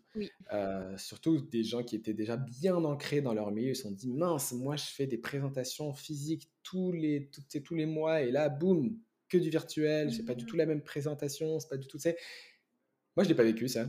Et, euh, et finalement, j'ai eu de la chance. mais j'avoue que je pense que ça peut être un peu perturbant pour les, pour les gens qui, euh, qui ont eu une place euh, vraiment très très définie pendant plusieurs années et que d'un coup euh, la pandémie arrive et qu'il y a un flot d'informations et de désinformations qui leur tombent dessus. Mais encore une fois, moi, je le vois vraiment comme une opportunité. Là. C'est, l'occasion de, de, changer sa façon de faire, d'apprendre. Et en, en, tant que scientifique, là, c'est, génial d'apprendre. j'adore ça et je pense que on, on, adore tout ça. C'est, fou. Absolument. Puis je pense que le, le point que tu mentionnes, que c'est une opportunité. La, la, science, elle est là partout autour de nous, tout le temps, tout le temps. Puis mmh. je pense que la pandémie a ramené l'importance justement de, de, faire comprendre au public, pas seulement euh, qu'est-ce qu'on sait de la science, mais comment la science fonctionne. Parce que justement, si on voit une une, information qui est erronée, puis ah non, mais celle-là, elle n'a pas été révisée par les pairs, bien, ça ramène justement au processus de la démarche scientifique qui nous amène à la fin à la révision par les pairs, puis tout ça. puis je pense que c'était, ah, ben, ah oui, en décembre, quand les, tests rapides sont devenus accessibles dans les pharmacies, autant que c'était le, le, gros chaos, je me disais, mais c'est tellement. Quand est-ce dans notre vie qu'on va vivre ça que les gens vont être aussi intéressés à comprendre la différence entre un test PCR et un test antigénique? On est d'accord. Hein. Vraiment que que toute la population a un intérêt vers ça, alors qu'habituellement, bon, par exemple, moi, je suis en nutrition, je m'intéresse plus à l'alimentation. Euh, d'autres personnes, ça va être le stress. Mais là, tout le monde, on avait, ça, ça nous touchait tous. Puis c'est une des choses, justement, que quand, quand un sujet nous, nous touche au quotidien, ben, c'est là qu'on va, on va avoir davantage d'intérêt pour ça. Puis la eh ben pandémie, c'est là partout autour de nous. Donc, je pense qu'il y a vraiment un, justement, comme tu dis, malgré la, tous les, dommages de cette situation-là, les, les, côtés négatifs, on a vraiment un tremplin important en ce moment. Puis je pense que c'est eh important d'en profiter justement pour faire rayonner la science, puis de montrer comment ça fonctionne, à quel point c'est fabuleux, comment est-ce que justement on peut obtenir des réponses. Et bref. Absolument, mais je suis tout à fait d'accord. Et c'est ça le point, c'est que sais, euh, des, mots comme myocardite, euh, test PCR, comme tu dis, les gens ne connaissaient pas du tout ça avant la pandémie. Là, euh, là maintenant, tu, vas avoir plein de, gens qui vont te parler de science, mais c'est génial, sais, parce que parfois des gens sont un peu fâchés parce qu'ils disent bon il y a des gens qui se, prêtent, qui se qui se présentent comme des experts en virologie alors qu'ils n'ont pas fait d'études mais c'est génial ok bon c'est vrai que c'est vrai que attends je vais je vais argumenter mon point c'est vrai que bon il y a certaines personnes qui peuvent aller un peu trop loin dans, sa, dans leur façon de faire mais c'est génial qu'ils soient intéressés par ça c'est ça mon point c'est que c'est vraiment génial qu'ils tu sais que ça les intéresse ça les motive ils ont envie d'en parler effectivement, il y a une façon de faire. Effectivement, il faut faire attention à ses sources. Il faut vraiment vérifier les informations. Mais le, le, le, le truc, c'est que des gens qui étaient absolument pas intéressés par la science, par la même le mot virologie, qui est relativement banal, leur parlait pas du tout. Et aujourd'hui, ils sont là, ils parlent de science, ils parlent de virologie, ça les intéresse. Je pense que mon opportunité et mon point là-dedans, c'est que ce qu'il faut aux gens, c'est plus de communication pour que ces gens-là qui soient intéressés et qui, qui, se prévalent virologues alors qu'ils ne le sont pas, ben, puissent le faire de façon plus correcte et plus, plus euh, euh, avec des données réelles, tu vois. Et, euh, et, je suis pas mal sûr que ces gens, on peut les rejoindre relativement facilement parce qu'ils ont envie de parler de science et même s'ils n'ont pas forcément de background, ben là, ils auront les données pour le faire. Fait quoi, non, c'est euh, assez bizarre dit comme ça. Je pense que j'espère que j'ai tourné ma phrase de la bonne façon. mais, euh, mais, euh, mais tu sais, moi, je suis, après, je suis peut-être un éternel optimiste là, mais, mais je vois de l'opportunité partout. Ces gens-là, ils ont, ils ont envie de parler de science. Ils le font mmh mal parfois, mais ils ont envie d'en parler. On peut leur donner des outils pour qu'ils le fassent bien. On peut leur donner des outils pour qu'ils se sentent bien quand ils le font. Mmh Et c'est ça qui est fou. C'est génial. Oui, oh non, non, tout, à fait. Puis, euh, tu sais, quand ça fait un peu le pont, euh, quand tu parlais tantôt que, tu sais, disons, l'Association des communicateurs scientifiques, ben, tu sais, c'est comme un, petit monde en soi, que, tu sais, on, on, se connaît tous, on voit ce que les autres font, mais on a du mal à percer au-delà de ça. Ben, tu sais, la pandémie reste que c'est une opportunité en or, justement, de venir rejoindre beaucoup de gens puis de sortir de notre petite bulle de communicateurs scientifiques dans, dans le domaine. Donc, euh, c'est ça, j'espère qu'on va, on va se rappeler, justement, de cette opportunité-là et s'en servir adéquatement. Puis euh, je suis curieuse justement aussi d'un point de vue plus personnel. Moi, je sais que des fois, à un moment donné, je, je suivais les publications sur la vaccination et tout ça. Je trouvais ça mmh. bien intéressant sur Twitter et tout. Puis à un moment donné, je fais comme, hé là, je suis un, peu tannée de, un peu ben tannée de, lire sur le sujet. J'ai envie de, là, j'essaie de restimuler l'algorithme à me remontrer mes trucs de nutrition et tout ça. Mais, toi, justement, euh, tu sais que c'est une partie de ton travail au quotidien à devoir justement regarder ce qui se publie, la désinformation. Comment tu te protèges mentalement de, de, cette charge-là, parce que reste que, oui, on, est des communicateurs scientifiques, mais on est des humains qui finissent par être ben par ça. Donc, toi, comment tu navigues ça? Écoute, moi j'ai de la chance euh, parce qu'avec la science d'abord, je considère ça euh, comme un emploi également. Et je me mets des limites, dans le sens où j'adore parler de, la Covid-19 et des vaccins pendant mon travail, mais quand je suis en dehors de mon mmh. travail, je me mets une limite, je n'en parle plus. C'est-à-dire que je consomme déjà suffisamment d'informations et de désinformations sur la, Covid-19 et les vaccins, parce que ma mission pendant la première année à la science d'abord, c'était ça. mais en dehors de mes heures de travail, j'y pense pas, j'en parle pas, et quand il y a des informations qui vont apparaître sur mon téléphone, ben, je les passe, parce que de toute façon, tu sais tu vas les voir demain matin à 8 heures. c'est exactement ça. tu sais, je, je, je, je, me mets des limites. Et je pense que c'est important quand on fait de la, du combat contre la désinformation, spécifiquement là, de se mettre des limites parce qu'on est des êtres humains et, et on peut pas. Tu sais, il y a une fatigue pandémique là. Moi-même, on, est, on est tous tannés de la pandémie, on est tous tannés de certaines mesures, on est tous fatigués et c'est normal. Mais en même temps, c'est très important de rester informé, c'est très important de, de, de, de, garder euh, la bonne information et de, combattre la désinformation. Donc, je me mets des limites horaires. Je me dis, à partir de ce moment-là, je finis ma journée. et J'y pense plus. Je, quand quelqu'un me pose une question, un ami me pose une question sur la Covid-19, tu ah, ok, je lui réponds parce que bon, voilà, il faut le faire. Euh, mais je lui dis, regarde, j'ai fait une publication là, tiens, regarde. je lui envoie le lien et puis ça suffit, quoi. Euh, Et puis en plus, en la science d'abord, on répond, enfin, du coup, je réponds beaucoup aux questions qu'on nous pose directement sur les réseaux sociaux, mais j'y réponds pas en dehors de mes horaires de travail. C'est bon ça. Et le week-end, c'est pareil. En fin de semaine, je, je peux regarder rapidement la question, parce que je suis très curieux, mais, euh, mais j'y réponds pas. Jusqu'à mes heures de travail, parce que c'est important de se mettre des limites, euh, surtout dans ce genre de, choses-là, des informations. Tu sais, c'est pas, il y a, y a plein de gens qui font de la communication scientifique très, très sympathique, qui va être très positive et que c'est toujours intéressant. Mais quand tu fais des choses qui sont un peu plus intenses et qui peuvent amener justement des, points négatifs, c'est important de se protéger. Ah. Et c'est important de mettre des, des, des limites. Là. Je pense que c'est le terme euh, qu'il faut retenir de ça. Oui, ah, c'est important. Tout à fait. Puis je, je, ça, ça, me rejoint aussi beaucoup ce que, ce que tu dis parce que je pense juste, mettons, le, soir, bon, évidemment, pour bien dormir, on devrait réduire notre temps d'écran avant d'aller faire dodo. mais je sais que des fois, mettons, mon copain va, être va regarder son TikTok. Puis évidemment, les vidéos qu'on voit, les deux sont assez différentes. Puis lui, ça va être des vidéos comiques, ça va le faire rire. Euh, puis c'est ça. Puis après, on ferme le téléphone, on lit, puis on fait dodo. Moi, par contre, quand j'ouvre mon TikTok, souvent, je vais tomber sur des vidéos remplies de désinformation en nutrition. Puis avant d'aller faire dodo, c'est comme là, j'ai une bouffée d'adrénaline qui monte. Puis là, ça fait que pour moi, consommer ce réseau social-là, souvent, c'est vraiment pas relaxant. Là. Ça finit juste par me fâcher ou me redonner des idées, me remettre en mode créativité et tout, alors que c'est pas le moment. C'est le temps d'aller lire, faire dodo pour être en forme le lendemain. Donc, euh, c'est ça, des fois, moi aussi, c'est comme un réflexe de genre, je vais, regarder des trucs drôles pour me changer les idées. Puis non, non, non. Là, euh, ça, je, sais que cette application-là, il faut que je fasse attention parce que sinon, ça va me démarrer. C'est pas le moment. Donc, euh, je pense que c'est vraiment important ce que tu dis justement de de mettre tes limites. Puis par rapport, euh, tu sais, quand tu disais au, message, ça m'a fait penser, euh, la COVID, c'est un sujet, bon, euh, qui, soulève les passions, mais qui amène aussi beaucoup de, de haine parfois, des menaces, ah des choses comme ça. Ah Vous, la science d'abord, tu sais, la plateforme anglophone est un peu plus grosse, donc j'imagine mmh. rejoint plus de gens nécessairement, mais en français, toi, est-ce que justement, quelles ont été tes expériences avec peut-être des gens un peu moins polis? On va dire ça comme ça? Des choses qui arrivent. C'est assez impressionnant parce que euh, la majorité de la désinformation, enfin des gens, euh, enfin la haine plutôt, c'est le terme que je vais prendre, que la terme de, la haine qu'on a reçue, c'était souvent quand c'était des publications qui étaient, euh, comment on dit en français, pub, promouvées, promo, ah, des commandité, c'est ça? Commandité, c'est ça, merci. c'est souvent quand, quand, on a des publications qui sont commanditées qu'on va recevoir de, de la haine. Euh, parce que euh, les publications qui sont commanditées s'ouvrent à un public qui va être plus large.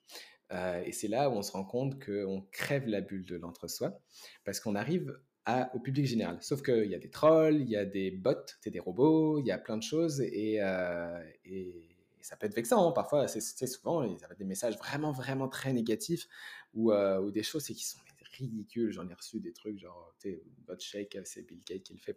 J'aimerais ça que Bill Gates me paye. peut-être un ou deux zéros plus sur mon salaire, mais c'est pas le cas. Euh, mais bon, euh, voilà, tu sais, c'est parfois c'est des choses très très absurdes, mais euh, je pense que moi j'ai de la chance encore une fois avec l'initiative de la science d'abord, c'est que c'est la science d'abord qui est devant et c'est pas Elias Aïssia euh, qui est affiché. Pourtant, c'est mon message qui est dessus, on s'entend, mais euh, j'ai reçu qu'une seule fois, et ça pour, ça pour le coup, ça m'avait un peu choqué, j'ai reçu une seule fois quelqu'un qui m'avait envoyé un message sur mon compte Facebook personnel euh, pour me dire Qu'est-ce que tu penses de ça? Pourquoi vous dites pas ça Enfin, tu sais, espèce de, de, de, de, de message un peu haineux ça m'avait un peu choqué parce que je me disais, hey, le, gars, il a de la motivation, hein, il est parti me chercher, retrouver mon nom parce que mon nom s'affiche plus, tu sais, sur les pages Facebook, ça s'affiche pas forcément, mais c'est vraiment, faut chercher sur notre site internet, pour essayer de trouver mon nom. Euh, donc le gars, il était motivé, quoi. Je savais pas trop quoi penser. Je me suis dit, putain, euh, c'est stressant, là, mais en même temps, je dis, c'est un peu la rançon du succès dans le sens où euh, forcément que ça, tout quoi que tu fasses, tu y aura forcément des gens qui vont, euh, ça va pas plaire ou des gens qui vont être fâchés. Essaie de pas le prendre en compte parce qu'au final, tu fais tellement plus de bien que ce que tu peux avoir comme retour négatif. Et encore plus parce que euh, si tu les as trigger, comme on dit, c'est que tu as touché quelque chose, tu vois. Tu les as touchés. Euh, encore une fois, éternel optimiste, j'y vois une opportunité. Tu sais, ces gens-là, ils voient ce que tu fais et hop, tu leur as mis une petite graine dans la tête. ils, ils vont commencer à y penser. Au début, ça va être vraiment de repousser l'information que tu donnes, mais si ça se trouve, ils vont voir tes vidéos, mais ils vont voir les vidéos de quelqu'un d'autre, puis de quelqu'un d'autre, puis de quelqu'un d'autre, puis avec le temps, ils vont finir par comprendre les, comment, comment fonctionne vraiment la science. Et tu sais, faut pas désespérer. Tu y réponds pas, très personnellement. Moi, j'ignore beaucoup de ce genre de messages, mais tu te dis, au lieu de voir ça négativement et de le prendre pour toi, tu te dis, bon, bah, ces gens-là, tu les as trigger, tu le, as, as piqué leur curiosité peut-être qu'un jour ils vont, ils vont comprendre. C'est comme ça, euh, c'est comme tout. Hein, je dirais, euh, un politicien, un, même un médecin, il va, il va essayer de donner des, des conseils. Il y en a qui vont l'écouter, il y en a d'autres qui vont pas l'écouter. Un professeur, euh, il y a 40% ou 10%, 30% de ses mmh étudiants qui vont pas les écouter, les autres ils vont les écouter. Il y a comme, c'est jamais parfait. Il faut l'accepter. Euh, il ne faut pas se mentir en disant que tout le monde te suit et tout le monde te dit ah, c'est trop génial ce que tu fais parce que c'est pas vrai. Mmh Mais c'est des gens qui t'ont quand même écouté. C'est des gens qui t'ont quand même regardé il y a comme une petite victoire à avoir là-dedans. Oui, puis tu sais, c'est comme. Puis je trouve ça intéressant quand tu dis justement que si on senti le besoin de réagir aussi fort, c'est que c'est venu toucher quelque chose. Puis, tu sais, c'est rare qu'on va changer quand on a une idée très fixe sur quelque chose, qu'on va nous présenter une information, on va être comme Ah, cool, je change complètement ma, pensée. Il y a toujours un petit inconfort à la ben base, ça vient nous confronter. Puis, mais justement, c'est venu nous confronter, c'est qu'on s'y intéresse assez justement pour qu'il y ait un changement, ben alors que si c'est quelqu'un qui est bien dans ces informations erronées puis qui s'en fout, ben, il ne va pas prendre le temps nécessairement de, de, réagir. Puis, tu sais, un point important que tu as mentionné aussi, c'est oui, il y a ces gens-là, des fois, qui vont nous envoyer des messages vexants, négatifs et tout ça, mais il y a beaucoup de gens aussi qui sont là en silence, qui vont pas nécessairement t'écrire ah, bravo à tous les jours, mais qui vont être rejoints par ces informations-là, puis pour qui ça va faire beaucoup, euh, beaucoup de bien. Donc, ça, je pense qu'il faut jamais sous-estimer l'impact que ça peut avoir euh, plus en silence. C'est sûr, c'est sûr. Et surtout, je l'ai réalisé très, très récemment, ça. Parce que, tu sais, encore, la science d'abord est relativement jeune et, je voyais beaucoup de messages négatifs, je voyais quelques messages positifs et je me rendais pas compte de la quantité de gens qui, connaissent la science d'abord euh, parce que ça commence à prendre un peu de, de popularité, puis euh, surtout dans le monde scientifique. Et quand, quand, les gens me disent Ah, mais je connais, ah bon, tu connais? Genre, tu sais, je suis moi-même surpris, tu ah bon? Euh, et, ça me fait tellement de plaisir parce que je me suis dit, ah bah mince, je fais pas ça pour rien, quoi, c'est fou et, et c'est plaisant. En vrai, c'est c'est bon de le savoir et il faut, faut, le dire à tous, tous les, jeunes communicateurs scientifiques, là, ce que vous faites, ça ne sert pas à rien. Déjà pour vous, ça vous fait grandir en tant que personne, mais il y a forcément des gens qui vous écoutent plus que vous le pensez et, euh, et vous avez un impact sur la vie des gens. C'est, c'est, génial, ça fait partie du mmh métier et pour moi, je trouve ça très, très beau. Oui, vraiment. Puis euh, à la science, d'abord, euh, je suis curieuse, est-ce que vous avez, est-ce qu'il y a comme un, avocat ou un, une, une personne ressource au niveau légal? je ne sais pas si vous avez déjà reçu des, menaces de mise en demeure ou des, des choses comme ça. Euh, tu quelqu'un qui peut, ou tu sais, justement, je sais pas peut-être pas, j'espère que tu jamais reçu ça, mais tu recevoir une menace de mort ou quelqu'un, tu sais, euh, euh j'ai trouvé ton adresse ou est-ce que là, je sais pas, on peut sentir mmh. peut-être que notre sécurité est, mise en danger. Là, je vais à un autre extrême, mais justement, où est-ce qu'un un input légal peut être pertinent? Est-ce qu'il y a ce, ce type de support-là à la science d'abord ou, ou, pour la plateforme en anglais? Bah, je t'avoue qu'on n'a pas de personne euh, qui s'occupe de cet aspect-là. Bon, déjà parce qu'on est une association, on est une OBNL là, et que c'est pas, on est, on est une initiative d'une OBNL, on est relativement petit là, on est 10 au total, donc on est vraiment très très petit. Je t'avoue que euh, je sais pas si euh, c'est pertinent en tant qu'initiative dans le sens où c'est sûr que on n'est jamais été mis en demeure et j'espère que ça nous arrivera jamais, mais en même temps, tu de la façon dont on produit du contenu, on ne le fait pas euh, en contradiction avec qui que ce soit. C'est-à-dire qu'on produit du contenu scientifique à destination des gens, on informe des gens, ça peut bousculer certaines personnes, mais euh, tu sais, je me considère vraiment pas comme lanceur d'alerte. Euh, c'est clairement pas le point et, euh, on ne vient, pas se rapprocher de ces eaux-là. Ce qui fait que ça nous est jamais arrivé. Je pense pas que dans cette ligne éditoriale, c'est quelque chose qui peut nous arriver. Par contre, euh, si euh, s'il y a quelqu'un de très très fâché qui dit bon j'ai retrouvé ton adresse et euh, je vais venir chez toi là je pense que ça devient plus du niveau légal personnel je, je, pense que je pourrais c'est sûr que si je demande de, l'aide à, mon équipe je vais en avoir très très certainement et on va essayer de trouver des solutions ensemble puis il y a aussi toute la toute, il y a la, loi tout simplement là. Mais mais oui non c'est ça il faut je pense que ça après c'est pour n'importe qui là il faut s'il y a quelque chose qui, vous arrive, il faut en parler, il mmh. faut, il faut dénoncer parce que c'est important, qu'il ne faut pas se laisser faire. Euh, Mais là, je pense que c'est plus général Ouais. que, euh, Mmh. que quelqu'un de légal. Là, encore une fois, on n'est pas une compagnie de lanceurs d'alerte. Euh, c'est pas, c'est pas notre vocation, mettons. Mmh Mais je comprends ton point. Là, ça peut, ça peut arriver que des gens soient très, très, très fâchés et qu'ils se décident de bon, je vais essayer de te retrouver. euh, Déjà, pour arriver là, quand tu parles de Covid et de vaccins, il faudrait vraiment, vraiment, vraiment être fâché. Là. Euh, mais si ça devait arriver, oui, c'est quelque chose de, de une situation personnelle qu'il faut, qu'il faut gérer. Quoi. Ouais, ouais, parce que ben, j'avais cette réflexion-là euh, parce que j'ai beaucoup en nutrition, des fois, de, la démystification, j'allais dire de débunking, mais là, on va sortir mon beau français, la démystification de, de mythes. Des fois, ça va être des propos qui sont avancés par, euh, par des compagnies. Puis oui, des fois, on va juste vouloir euh, adresser le propos sans cibler la, la compagnie, mais je sais qu'il y a des fois, euh, ça m'est déjà arrivé aussi où justement, là, que- quelqu'un fait le lien justement que tu vis cette compagnie-là ou que le- la source d'inspiration vient de là, puis qu'on peut se faire menacer justement de recevoir une mise en demeure, des choses comme ça. Mm. Puis je, je le sais que des fois, ça peut être un frein que certaines personnes ne veulent pas s'exposer à ce stress-là, euh, n'ont pas Mm. les, les moyens d'avoir un avocat, puis euh, tu sais, c'est justement ça, ça fait peur qu'on reçoit ces, ces messages-là. J'ai des oui, collègues aussi, des amis qui, même dans le domaine de la COVID, qui avaient déjà repris justement une vidéo puis qui avaient euh, décortiqué chacun des points pour corriger l'information qui s'était retrouvée lui aussi avec une, mise en demeure. Puis, euh, sais, quand tu parlais de développer des initiatives pour vraiment mettre les, les communicateurs scientifiques de l'avant, euh, nous soutenir et tout ça, on dirait que Ben j'avais oui. jamais pensé à ça avant de recevoir moi-même une menace de mise en demeure de Hey, j'avoue qu'avoir un support légal, quelqu'un vers qui tu peux te tourner dans une association, puis Hey, j'ai reçu tel truc, euh, on me fait telle menace, tu sais, d'un point de vue légal, quels sont mes droits, quels sont ci, ça, ça. Bref, je pense que ça peut être quelque chose qui est ouais, ouais, bah, quelque chose qui, qui- qui est intéressant auquel, c'est ça, quand on grandit, on s'expose à, à plus de gens, plus de colère, plus de... C'est ça. Bah. Bah, d'ailleurs, ça me permet de faire un, un petit parallèle là, avec le futur de la science d'abord. Là. Euh, Nous, on va essayer de- bah, là, on a beaucoup parlé de vaccins et de Covid-19, et là, avec le temps, on grandit vers des enjeux de santé publique Oui. généraux, mais aussi du réchauffement climatique. Donc peut-être qu'on va s'adresser un peu plus à ce genre de, de public-là. Euh, nous, l'un de nos points, c'est, euh, ce serait également d'accompagner les chercheurs et leur permettre de- d'avoir une plateforme pour, pour s'éviter ça. En fait, c'est vraiment ce que tu viens de dire. Que, dire que si tu as un jeune ou une jeune communicateur scientifique et tu as envie de, de parler d'un sujet, mais tu as peur de, de, de la haine que tu peux rencontrer, bah, la science d'abord, dans son objectif futur, ce sera de t'accompagner, de d'être la plateforme pour toi et euh, tu pourrais t'exprimer sans avoir tout le retour négatif qui va avec. C'est-à-dire qu'en tant qu'initiative, on peut, on peut éponger ça. Et euh, c'est l'un des rôles qu'on veut avoir dans le futur euh, et que j'espère que ça, ça va se lancer parce que pour moi, ça, ça permettrait tellement, tellement de jeunes là de se lancer ou des gens qui sont juste un peu gênés, tu sais, parce qu'il y a tellement de façons de s'impliquer.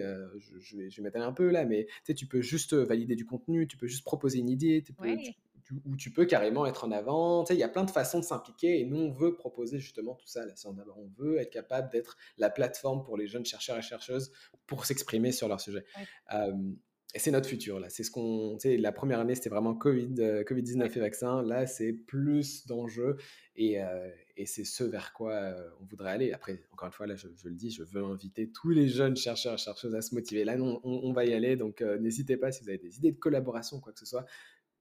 Super ouvert. Euh, on va être noué à, se gra- à grandir pour ça et justement éviter tout ce qui est sujet de, euh, tu sais, de, de, de peur, de haine, etc. Là, une initiative, ça aide à se protéger contre ça. Euh, et c'est- vraiment bien. Ça, ça permet vraiment d'éviter euh, de l'anxiété concrètement, là, d'être sur les réseaux sociaux. Parce que si ça te trouve, tu as envie de, partager des choses sur les réseaux sociaux, mais tu n'as pas envie toi-même d'être présent sur les réseaux Mhm. sociaux. Une initiative, ça peut t'aider pour ça. Et j'ai vraiment envie de construire quelque chose autour de ça. Là, je pense qu'il y a vraiment un intérêt. Oui, tout à fait. Puis en fait, tu viens de répondre un peu à- aux deux, deux questions que, que j'avais à venir, qui étaient d'abord comment est-ce qu'on peut soutenir la science d'abord? Disons qu'un un auditeur qui ne connaissait pas l'initiative en entend parler, puis euh, évidemment vous suivre, interagir avec vos publications, en parler à Ben nos proches et tout ça, mais des gens justement, euh, des, des- des jeunes chercheurs, des gens même dans, au bac en sciences qui auraient envie de tranquillement Oui. s'initier, justement, te nommer que- quelques trucs qui est possible de faire avec Mhm. euh, la science d'abord. euh, donc ça, c'est super intéressant. Puis est-ce qu'il y a d'autres façons justement de vous soutenir même euh, financièrement avec des dons? Je sais que vous êtes un organisme non lucratif, mais en même temps, Oui. ça prend des sous pour faire vivre ça. Donc. Écoute, on- on- au niveau subventionnel, on, on cherche beaucoup euh, des centres de recherche, euh, des agences de santé, etc. euh, parce que ça prend, tu dis, ça prend du budget pour faire tout ça. Euh, moi, je pense que le, principal là pour soutenir Science d'abord là, c'est d'essayer d'en parler le maximum possible parce que c'est comme si en anglais, on a eu l'impulsion des grands communicateurs et scientifiques canadiens, mais en français, encore une fois, c'est AIS ici qui s'est lancé. Et, euh, et j'aimerais vraiment, vraiment, vraiment beaucoup que, que ce qu'on dit en français touche plus de gens là. Il faut partager, il faut en parler, il faut. Euh, tu sais, moi, je, je, vois ça un peu comme une super opportunité, encore une fois. Il y a, moyen de faire participer tout le monde. Là, tu as envie de parler de science, tu peux venir à la science d'abord. Tu veux, tu as une idée de collaboration, tu as une idée juste de publication, tu te dis, ah, ce serait cool, moi, je fais, euh, je fais des choses sur la mitochondrie, euh, j'aimerais qu'on parle des effets de ça là-dessus. Super, on va en parler. Est-ce que tu as des idées? Est-ce que tu as des articles? Il y a, y a, plein de façons de faire. Et, euh, et encore une fois, l'idée, c'est de stimuler un peu la recherche, stimuler l'intérêt pour la science N'hésitez pas à en parler. Là, le but, je pense que le point à retenir, là, c'est parler de la science d'abord, partager, c'est vraiment essentiel pour nous. Et moi, ça me ferait super plaisir parce que ça me permettrait justement d'avoir l'opportunité de grandir et d'impliquer encore plus de gens au Québec. Là, je veux vraiment qu'on soit, encore une fois, c'est un rêve optimiste là, mais je veux vraiment qu'on soit à l'avant-garde de la, communication scientifique francophone. Là, il y a vraiment un terreau fertile là, il reste plus qu'à construire ça.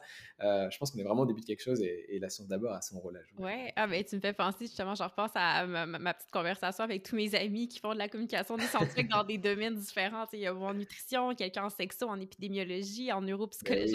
On a tous des, des, domaines différents qui. Euh, ouais, je pense que c'est. Bref, il y a, ouais, on va, je vais pas, on va passer le mot. Puis c'est ça, c'est une des raisons pourquoi je voulais te recevoir aussi. C'était justement pour faire rayonner la science d'abord, mieux comprendre ce que c'est euh, et tout ça. Puis euh, l'autre point que tu as abordé aussi, que, ben, la, la, question après que j'avais, c'était justement quels sont les projets futurs pour la science d'abord. Votre contenu a beaucoup tourné autour de la COVID. Puis après, est-ce que vous pensez y aller, tu as nommé les, différents enjeux de santé publique, les changements climatiques. Est-ce que, comment vous pensez roder ça? Est-ce que vous allez faire quelques mois sur une thématique ou y aller un peu aléatoirement selon les sujets chauds du moment? Euh, alors justement, c'est quelque chose qu'on est en train de construire. Euh, on a beaucoup de discussions sur comment on fait la transition parce que justement, beaucoup de gens, surtout les anglophones, ont connu la science d'abord avec la COVID-19 et le vaccin. Mmh en français aussi, évidemment, mais comme ça continue de grandir, tout le nouveau public va connaître la science d'abord aujourd'hui. Du coup, on peut, ça va être plus facile d'être flexible.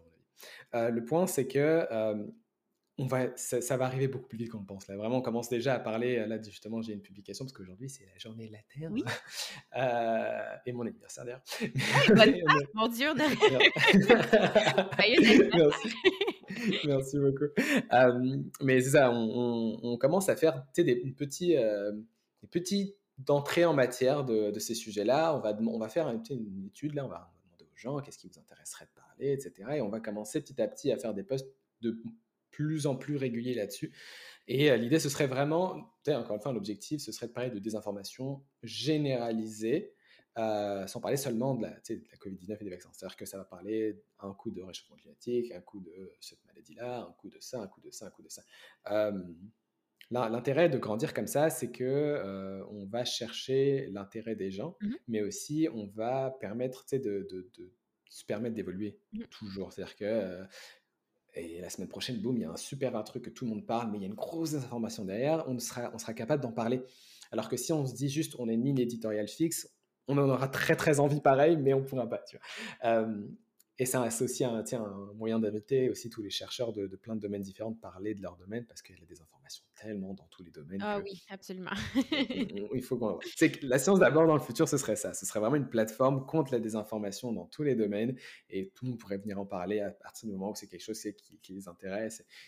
Je, vois, je vois gros, moi.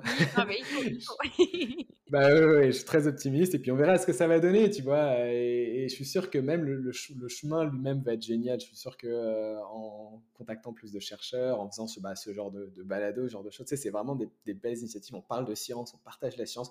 Je suis pas mal sûr que les gens qui vont nous écouter vont être là.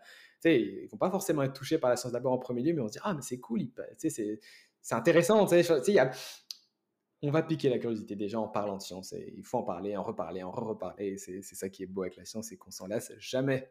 On parle jamais trop de, trop de sens. Puis je suis curieuse, c'est quoi une journée typique ou peut-être une semaine typique pour toi dans, avec ton travail dans la science d'abord? Donc, donc, tu te lèves le matin, tu déjeunes, tu te brosses les dents après. Qu'est-ce qui se passe? Qu'est-ce que tu fais? Arrête de, consommer. Je suis curieuse de, de, quoi a l'air une journée typique.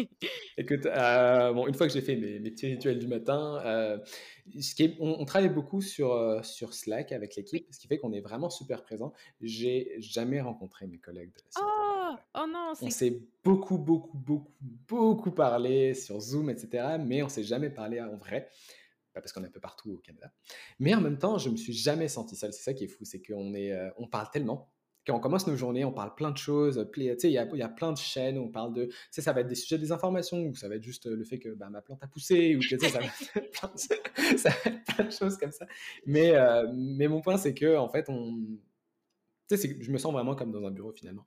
Puis on a beaucoup de, de réunions ensemble où on discute de ah, qu'est-ce qui se passe, qu'est-ce que tu as vu, toi, qu'est-ce qui se passe au Québec, qu'est-ce qui se passe en Ontario, qu'est-ce qui se passe en Colombie-Britannique, c'est quoi, ton, quoi ton ressenti et tout ça. Il y a beaucoup, beaucoup d'échanges qui se font. Euh, fait que tu sais, je dépends beaucoup de, mon équipe parce qu'on on est super soudés, on a plein de belles discussions, mais en même temps, on a plein de nouvelles idées sur qu'est-ce qui se passe en désinformation.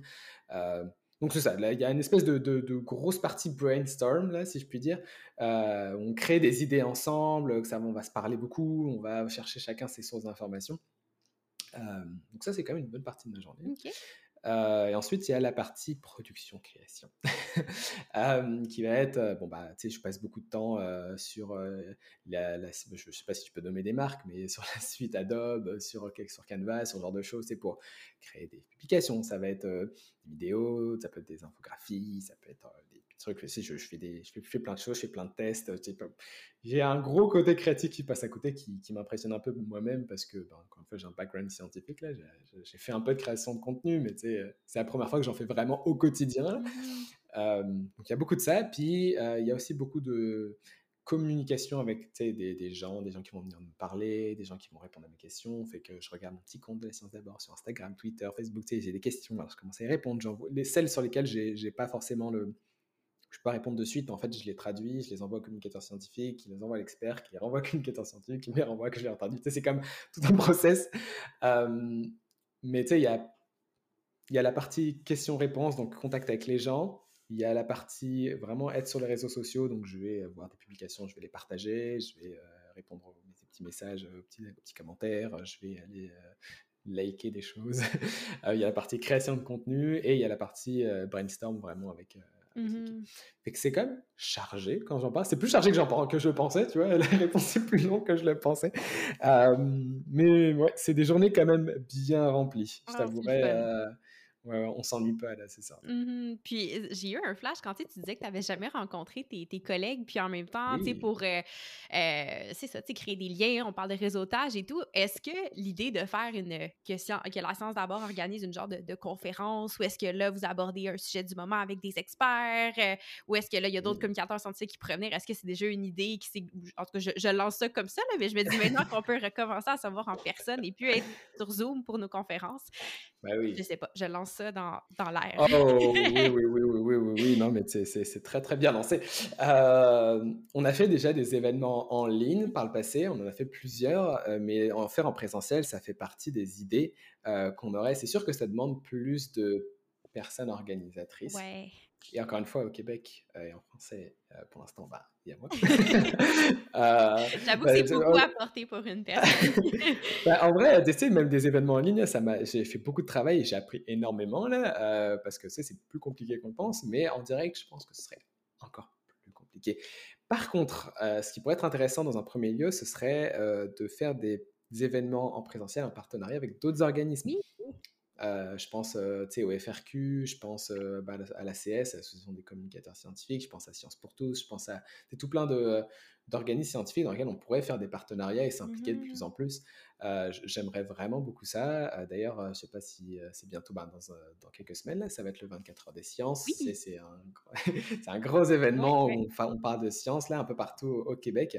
Et d'ailleurs, je fais partie de l'association Science pour tous. là, ah, je suis au CA. Et justement, j'ai été dans le comité, comité d'organisation. Justement, je me disais, bah, il y, a un moyen de, lier la science d'abord et, et ça. Oui, oui. donc oui, non, il y a clairement plein plein d'idées là, de, de, de, petits trucs qu'on pourrait faire. D'ailleurs, là, cette année, je vais parler de la science d'abord dans plusieurs congrès. Bah, là, je vais participer au, au ComSciCon de cette année. Donc, je, vais, je vais te présenter un atelier sur comment faire de la vulgarisation scientifique en, vidéo. Je vais parler évidemment de la science d'abord. pareil pour un, autre, le, un autre congrès qui s'appelle le chapitre Saint-Laurent, en fait, qui est un congrès en écotoxicologie au niveau au niveau québécois. Euh, là aussi, je vais parler de la science d'abord. Donc, dès, que j'ai le temps et l'opportunité de parler de la science d'abord, je le fais. Mais j'avoue que idéalement, si on peut faire un événement estampillé la science d'abord, d'inviter des gens, ce, serait, fou. Là, j'adore ça.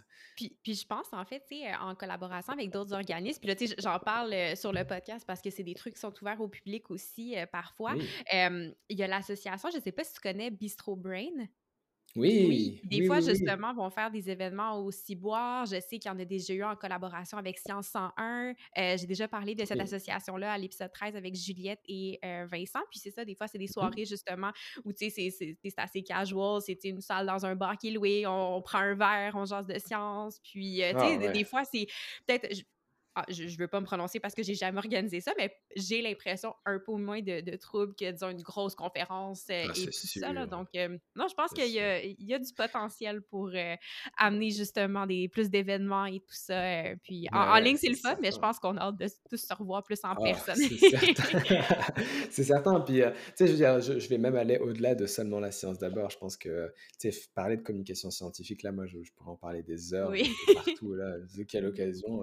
Tu sais, c'est presque une invitation que je fais aux auditeurs. Là. S'il y a une opportunité de communication scientifique, n'hésitez pas à m'appeler, ça me ferait super plaisir d'en parler. je, je, trouve que c'est vraiment pertinent, puis c'est le fun. C'est tellement le fun. Mais oui, j'ai l'impression d'être un peu nerd en disant ça, là, mais il y, a, plein de choses super intéressantes, puis même apprendre là, des gens. Y a, je pense qu'il y a aussi un, beaucoup un, côté de, de la façon dont les gens présentent qui est passionnante. Genre, tu sais, il y a des gens qui ont une présence quand ils parlent, tu as envie de les écouter. Tu sais, parfois, juste leur voix, ils ont une voix de radio et tu, sais, tu les entends, tu as envie de les écouter pendant des heures. Tu sais. et d'autres, ça va être leur présence vidéo, tu sais, tu les regardes. J'avais, j'avais appris un, phénomène là, en, cours de psychologie sociale qui disait, tu sais, le messager est le message souvent. Ce que le mmh messager va dire, tu sais, c'est important, mais ce que le messager est lui-même, genre, ça l'est presque tout autant parfois, c'est juste passionnant d'écouter. C'est pour ça que ça peut t'arriver de regarder des vidéos sur YouTube et traîner, traîner dessus parce que c'est tellement intéressant. Puis la personne partage tellement bien sa science que tu es genre, ah ouais, ouais, j'ai envie de faire ça.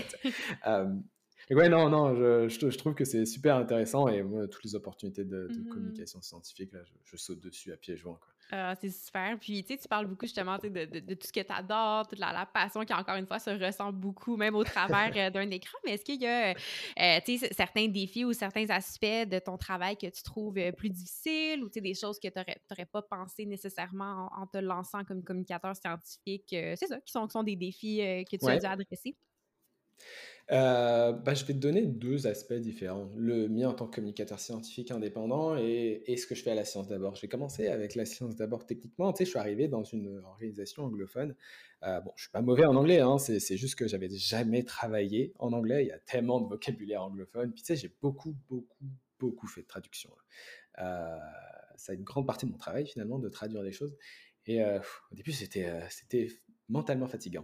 Sais, ça, ça prend de l'énergie mentale là, de traduire, de, de, retraduire des choses, surtout que souvent, tu as un phénomène de double traduction. Si quelqu'un me pose une question en français, que je dois, ce que je disais tout à l'heure, là, que tu dois passer au communicateur scientifique en anglais, donc que tu le traduis une première fois, être sûr que c'est correct. Ensuite, le communicateur scientifique va le travailler, va y répondre avec les experts, puis va me le renvoyer, et moi, je le retraduire en français en étant sûr que ça reste correct. Tu sais, il y a tout un espèce de, défi de rester clair mmh et juste dans l'information, mais en plus la traduire. Euh, ça, c'était un gros défi pour moi. J'ai beaucoup évolué, mais c'était quand même un, beau défi, là, et, euh, et c'est qu'aussi la, la fatigue pandémique, là on en a parlé, là, mmh j'ai parlé beaucoup de Covid-19 et euh, c'est, c'est, quand même une responsabilité sur ses épaules, là, on s'entend.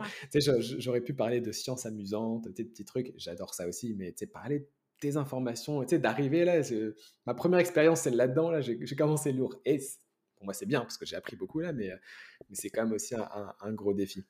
Euh, après, plus en tant que communicateur scientifique personnel, je pense c'est euh, le fait d'arriver dans un, dans un milieu et de ne pas savoir où aller, dans le sens où encore une fois, la communication scientifique, c'est un monde un peu d'entre-soi. Il faut connaître les gens. Quand tu arrives et que tu connais personne, c'est un peu compliqué là. Ça prend, euh, tu sais, il faut travailler son anxiété un peu. Il faut, il faut y aller. Il faut, il faut se tenter, mais ça marche pas à tous les coups là. Avec, je pense qu'il y a tout un côté de. Moi, je, je, me sens assez chanceux parce que je parle beaucoup, je parle assez facilement. Tu sais, j'ai quand même, j'ai quand la, parole assez facile. Mais tu sais, pour quelqu'un qui a un peu de difficulté à, aller voir les gens, c'est tout de suite plus difficile.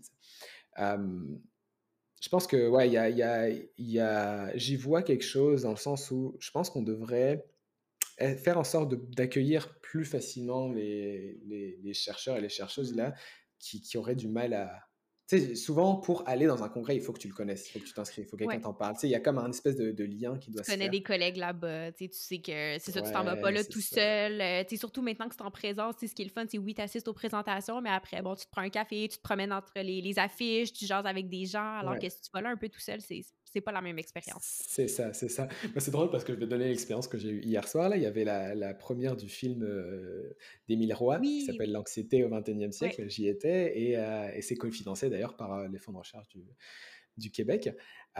c'est comme ça d'ailleurs que je l'ai su que ce film sortait. donc j'y suis allé et donc j'ai rencontré, j'ai rencontré Rémi Quirion, on a discuté et tout, et, il m'a présenté Émile et tout, etc. Donc c'était super intéressant et j'ai eu cette, ce moment de réflexion. Je me suis dit mais en fait si je connaissais pas, si je connaissais pas Rémi Quirion, ben j'aurais il m'aurait pas présenté Émile, j'aurais pas eu j'aurais pas eu l'audace mettons d'aller le voir comme ça. Et je me suis dit mais c'est vrai que ça prend en fait des connaissances, tu vois, ça prends quelqu'un pour t'emmener vers quelqu'un. C'est pour ça que, encore une fois, je fais le parallèle, intermittent du spectacle, communicateur scientifique, il y a, quelque chose là qui, mmh ressemble, parce que c'est beaucoup de connexions, et je pense qu'il faudrait trouver un, moyen de, de, de d'accueillir les gens, d'inviter les gens, pour être sûr que même les gens qui sont un petit peu plus anxieux ou un petit peu plus euh, timides, de pouvoir quand même rentrer dans le milieu parce qu'ils ont tellement de choses à apporter aussi. C'est mmh juste que ben, on les voit pas et, c'est un peu triste. Quoi. Ouais. fait quoi, l'un des gros défis, c'est ça, c'est se faire connaître dans le milieu. Moi, en plus, mmh j'arrive, tu dis, ça fait cinq ans que je suis au Québec, mais il y a des gens qui viennent tout juste d'arriver au Québec, qui connaissent pas la culture. Tu sais, il y a, il y a quand même des défis euh, pour se faire connaître. Oui, tout à fait. Puis, tu sais, quand tu mentionnais plus tôt justement que la science, la science d'abord, ce que tu vois peut-être pour le futur, c'est justement que ce soit une initiative qui est ouverte à tous où les gens peuvent venir parler de science. Et se lancer seul, c'est très intimidant. Alors ben que justement, si tu rentres, comme tu dis déjà, dans une association, une initiative, un OBNL qui a déjà une certaine structure, une équipe, euh, ben c'est ça, tu es, moins tout seul. Tu commences avec, avec des gens, puis tu établis déjà un réseau de contacts, qui a un réseau de contacts, qui a un autre réseau de contacts, puis le travail se fait plus facilement. Là, donc, avec ben plus d'initiatives comme ça, de collaboration entre les différentes initiatives qu'il y a aussi, je pense que c'est quelque chose qui peut définitivement être vraiment, vraiment utile. Bah oui, totalement, je suis mmh super d'accord.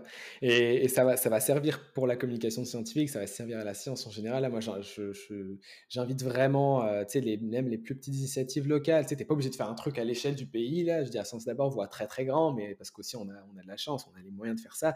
Euh, mais tu sais, tu as envie de faire genre dans ton quartier, tu habites Rosemont, mettons à Montréal pour ceux qui ne connaissent pas, tu habites Rosemont, tu as envie de faire euh, les communicateurs scientifiques de Rosemont, ouf, 10 personnes, ça aide, ça aide tellement, tu sais, et puis comme tu disais, toi, tu as ton petit groupe, euh, je sais pas combien vous êtes, mais tu as un groupe de, communicateurs scientifiques. Ouais, c'est ça, sais, et c'est génial, tu sais, c'est plein de petites initiatives qui ont leur pertinence et qui ont leur sens parce que tu sais, tu te rapproches des gens, on a besoin de communauté, on a besoin d'évoluer ensemble. Euh, et, encore une fois, c'est super humain, ça, ressemble beaucoup à, notre biologie. Il il faut pas avoir peur de, de, de s'associer, de, tester, de faire. Tu as une opportunité de faire un, balodo, tu y vas. Tu as une opportunité de faire une vidéo, tu y vas. Tu sais, il y a plein de petites choses comme ça que tu peux faire pour grandir, pour apprendre, pour échanger. Et, mmh. c'est génial, Ça fait partie du métier, hein, c'est comme ça, mais c'est fou, c'est super cool. Oui, absolument. Puis écoute, je vois le temps qui file et je vais être respectueuse du tien. on a parlé de plein de trucs de façon, puis je jaserai des heures et des heures encore avec toi de, ces sujets-là. Je pense qu'on se rejoint beaucoup sur cette passion-là. Puis euh, euh, en terminant, j'aurais ben, trois petites questions. La première, on a parlé de plein de trucs. Je pense a beaucoup de messages clics se sont glissés, mais de toute notre discussion, mm-hmm. il y a trois choses que tu aimerais que les gens retiennent, qu'est-ce que ce serait? Euh, suivez la science d'abord. Euh, il faut partager, non, il faut faire connaître la science d'abord, pas, pas, seulement parce que j'y suis, mais c'est parce que j'y crois. Euh, je trouve que c'est une super belle initiative. Parler des informations, parler de science, inviter les chercheurs, c'est génial ouais, la science d'abord, là, ça, je pense que ça, vaut le coup là d'en parler. Je pense que c'est mon premier point. Euh, le deuxième, c'est faut pas avoir peur de se lancer en communication scientifique. Allez-y, testez. Hein. Comme je disais, associez-vous, faites des choses, allez dans tous les événements que vous pouvez. Même si vous vous sentez mal à l'aise au début, c'est pas grave. Vous allez retenter. Il faut se lancer. Ça a l'air bateau comme ça, mais ça marche. Encore une fois, il y a des sujets de, de, euh, de psychologie sociale, de biais de simple présentation. Plus vous allez le faire, plus ça va s'incorporer dans votre tête. Faites-le, lancez-vous. il faut y aller. Euh, ça, c'est mon deuxième point. Euh, mon dernier point, il est un petit peu moins évident à trouver, mais, euh, mais je pense qu'il y a vraiment de la beauté dans la communication scientifique. Là, c'est amusez-vous, prenez du plaisir, et tu sais, ça rejoint un peu le deuxième point là. Il faut essayer, même si c'est moche au début. Je veux dire, tu sais, quand je regarde ma première vidéo là, moi j'en je, rigole, j'ai honte. Je suis là, oh mon dieu, mais c'est normal et ça fait partie du processus. Faut s'amuser. Faut... Tu sais, c'est beaucoup de plaisir. Beaucoup, beaucoup, beaucoup de plaisir. C'est sûr qu'il y a des difficultés, mais comme dans tout, tu sais, faut prendre du plaisir. Si mmh. ça vous tente, faites-le, faites-le une fois, faites-le deux fois, faites-le autant de fois que vous voulez, mais faites-le, quoi. Faut, faut juste pas avoir honte. Oui, ah, j'adore les trois points que tu as mentionnés. Puis pour faire du pouce sur le premier, euh, la deuxième question que j'avais, c'était justement quelles sont les plateformes euh, sur lesquelles on peut suivre la science d'abord. Euh, tu en as mentionné quelques-unes au cours du balado, mais disons qu'on fait une petite liste, puis je vais mettre tous les liens dans la description de l'épisode. Super. Bah oui, oui. Bah en fait, la science d'abord est présente sur beaucoup de réseaux sociaux. Euh, donc, ça va être euh, at la science d'abord sur Instagram, sur Twitter, sur Facebook et même sur TikTok. On a un site internet et une chaîne YouTube.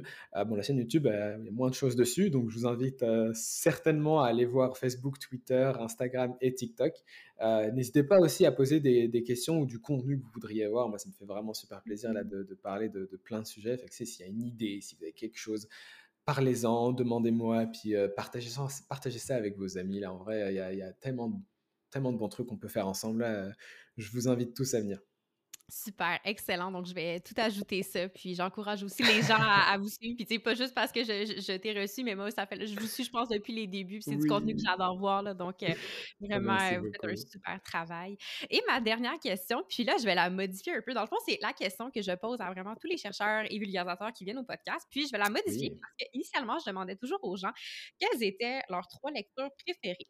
Mais je me suis rendu compte que, euh, au fil des réponses que je reçois, des chercheurs et des vulgarisateurs, on passe beaucoup de temps à lire. Donc, des, des articles scientifiques et tout. Mmh. La lecture, c'est pas le, euh, le loisir préféré de tous. Donc, je vais te mmh proposer deux questions. Tu réponds à celle que tu veux. Soit tes trois livres préférés ou bien euh, tes trois moyens préférés pour euh, t'aider à décrocher du travail, décrocher de la COVID, de la science et tout ça. Quand tu as besoin vraiment de oh. changer les idées. J'aime bien la, deuxième question. J'aime beaucoup cette question. Bah, euh, je cuisine beaucoup. je, fais beaucoup, beaucoup de pâtisserie. là. Euh, c'est mon talent caché. Euh, je, fais vraiment beaucoup de pâtisserie. pour, pour décrocher là, ça, ça m'aide parce qu'en plus, comme je suis un chimiste dans l'âme, je trouve que la, cuisine et surtout la pâtisserie et la chimie, c'est quelque chose de chimie organique, c'est quelque chose d'assez similaire. Eh donc la pâtisserie. beaucoup, beaucoup. Puis j'aime beaucoup sortir, rencontrer des gens. Moi, je pense que je suis un, je suis un, fan, peut-être un accro à la rencontre des gens. J'adore rencontrer les gens. Alors, tu me trouveras toujours dehors. c'est assez, assez impressionnant. J'aime ça sortir, j'aime ça soit aller dans, dans, des bars, des soirées générales, mais ça peut être des vernissages, ça peut être ben, comme la, première des miroirs, ça va être des, petits événements comme ça. Mmh tu me trouveras un peu partout parce que j'aime ça. Tu, des, gros yeux un peu partout à regarder partout, à essayer de voir les gens, à dire Hey, salut, tu veux devenir mon ami? Euh, euh, Mais ouais, non, ça, c'est, ça fait partie de mes, des choses que j'aime beaucoup. Puis sinon, euh, je ne suis, suis, pas super, super bon à ça, mais, mais j'aime beaucoup chanter. Ah, waouh, c'est cool! Ouais, ouais, ouais, j'apprécie beaucoup. J'ai ouvert une petite page Instagram où j'ai fait trois vidéos avec une amie dessus. Euh, on chante un peu, mais, euh, c'est ça, je, je, prends du plaisir à chanter. Euh, je suis pas très très bon, on s'entend là, mais, euh, mais ça, fait, ça fait du bien. Ça fait du bien et c'est un bon moyen de s'échapper un peu de la vie là. C'est vraiment cool. Ouais, ouais. Puis je repense à. Je lis le livre de Sonia Lupien par amour du stress. Puis au début, à, à, à liste des, des trucs, on, est stressé puis on veut se calmer maintenant. Puis tu sais, on parle de la respiration abdominale qui va aider, mais quand on chante, on, automatiquement, on, va respirer plus de l'abdomen. Donc, sais, des fois, justement, là, de, tu mets de la musique, tu chantes dans ton appartement ou avec une amie, peu importe. Puis c'est le fun, ça fait du bien. Donc, ah euh, c'est une très belle activité. oui, oui, oui. Faut pas avoir peur de chanter même si tu chantes mal. Moi, je, je, suis pas excellent chanteur, mais j'aime ça, alors je le fais. ah, c'est super, vraiment, vraiment trois bons, bons trucs. Puis je pense que c'est ça, avec le travail que tu fais, puis pour n'importe qui, justement, c'est important d'avoir ces activités-là qui nous font du bien, puis qui nous aident à nous ressourcer, tout ah ça. Donc, euh, je te remercie énormément. Euh, c'était vraiment, vraiment agréable comme discussion. Merci de la générosité de tes partages, de ton énergie et tout ça. C'est super inspirant. Puis, euh, je souhaite vraiment de continuer à voir la science d'abord grandir. J'ai hâte de voir vos prochaines initiatives. Puis, j'encourage tous les auditeurs à aller vous suivre, à regarder ce que vous faites parce que c'est vraiment du contenu fabuleux. Et aussi, je, je pense que je vais encore plus l'apprécier, sachant justement toute la démarche qu'il y a derrière ça. c'est gentil. Mais merci à toi de m'avoir invité. Honnêtement, c'était une super belle opportunité. J'ai tellement pris de plaisir à discuter avec toi. En vrai, euh, c'est super plaisant. Et puis, euh, bon, bah, je pense que tes auditeurs le savent à quel point euh, ton contenu est, génial. Fait que, il, faut, il faut continuer à, supporter ce genre d'initiative. C'est super cool. Là, moi, je suis. je suis très, très, très, très content. Ah, c'est gentil. Je te remercie, puis je te souhaite une très belle journée. Merci à toi aussi.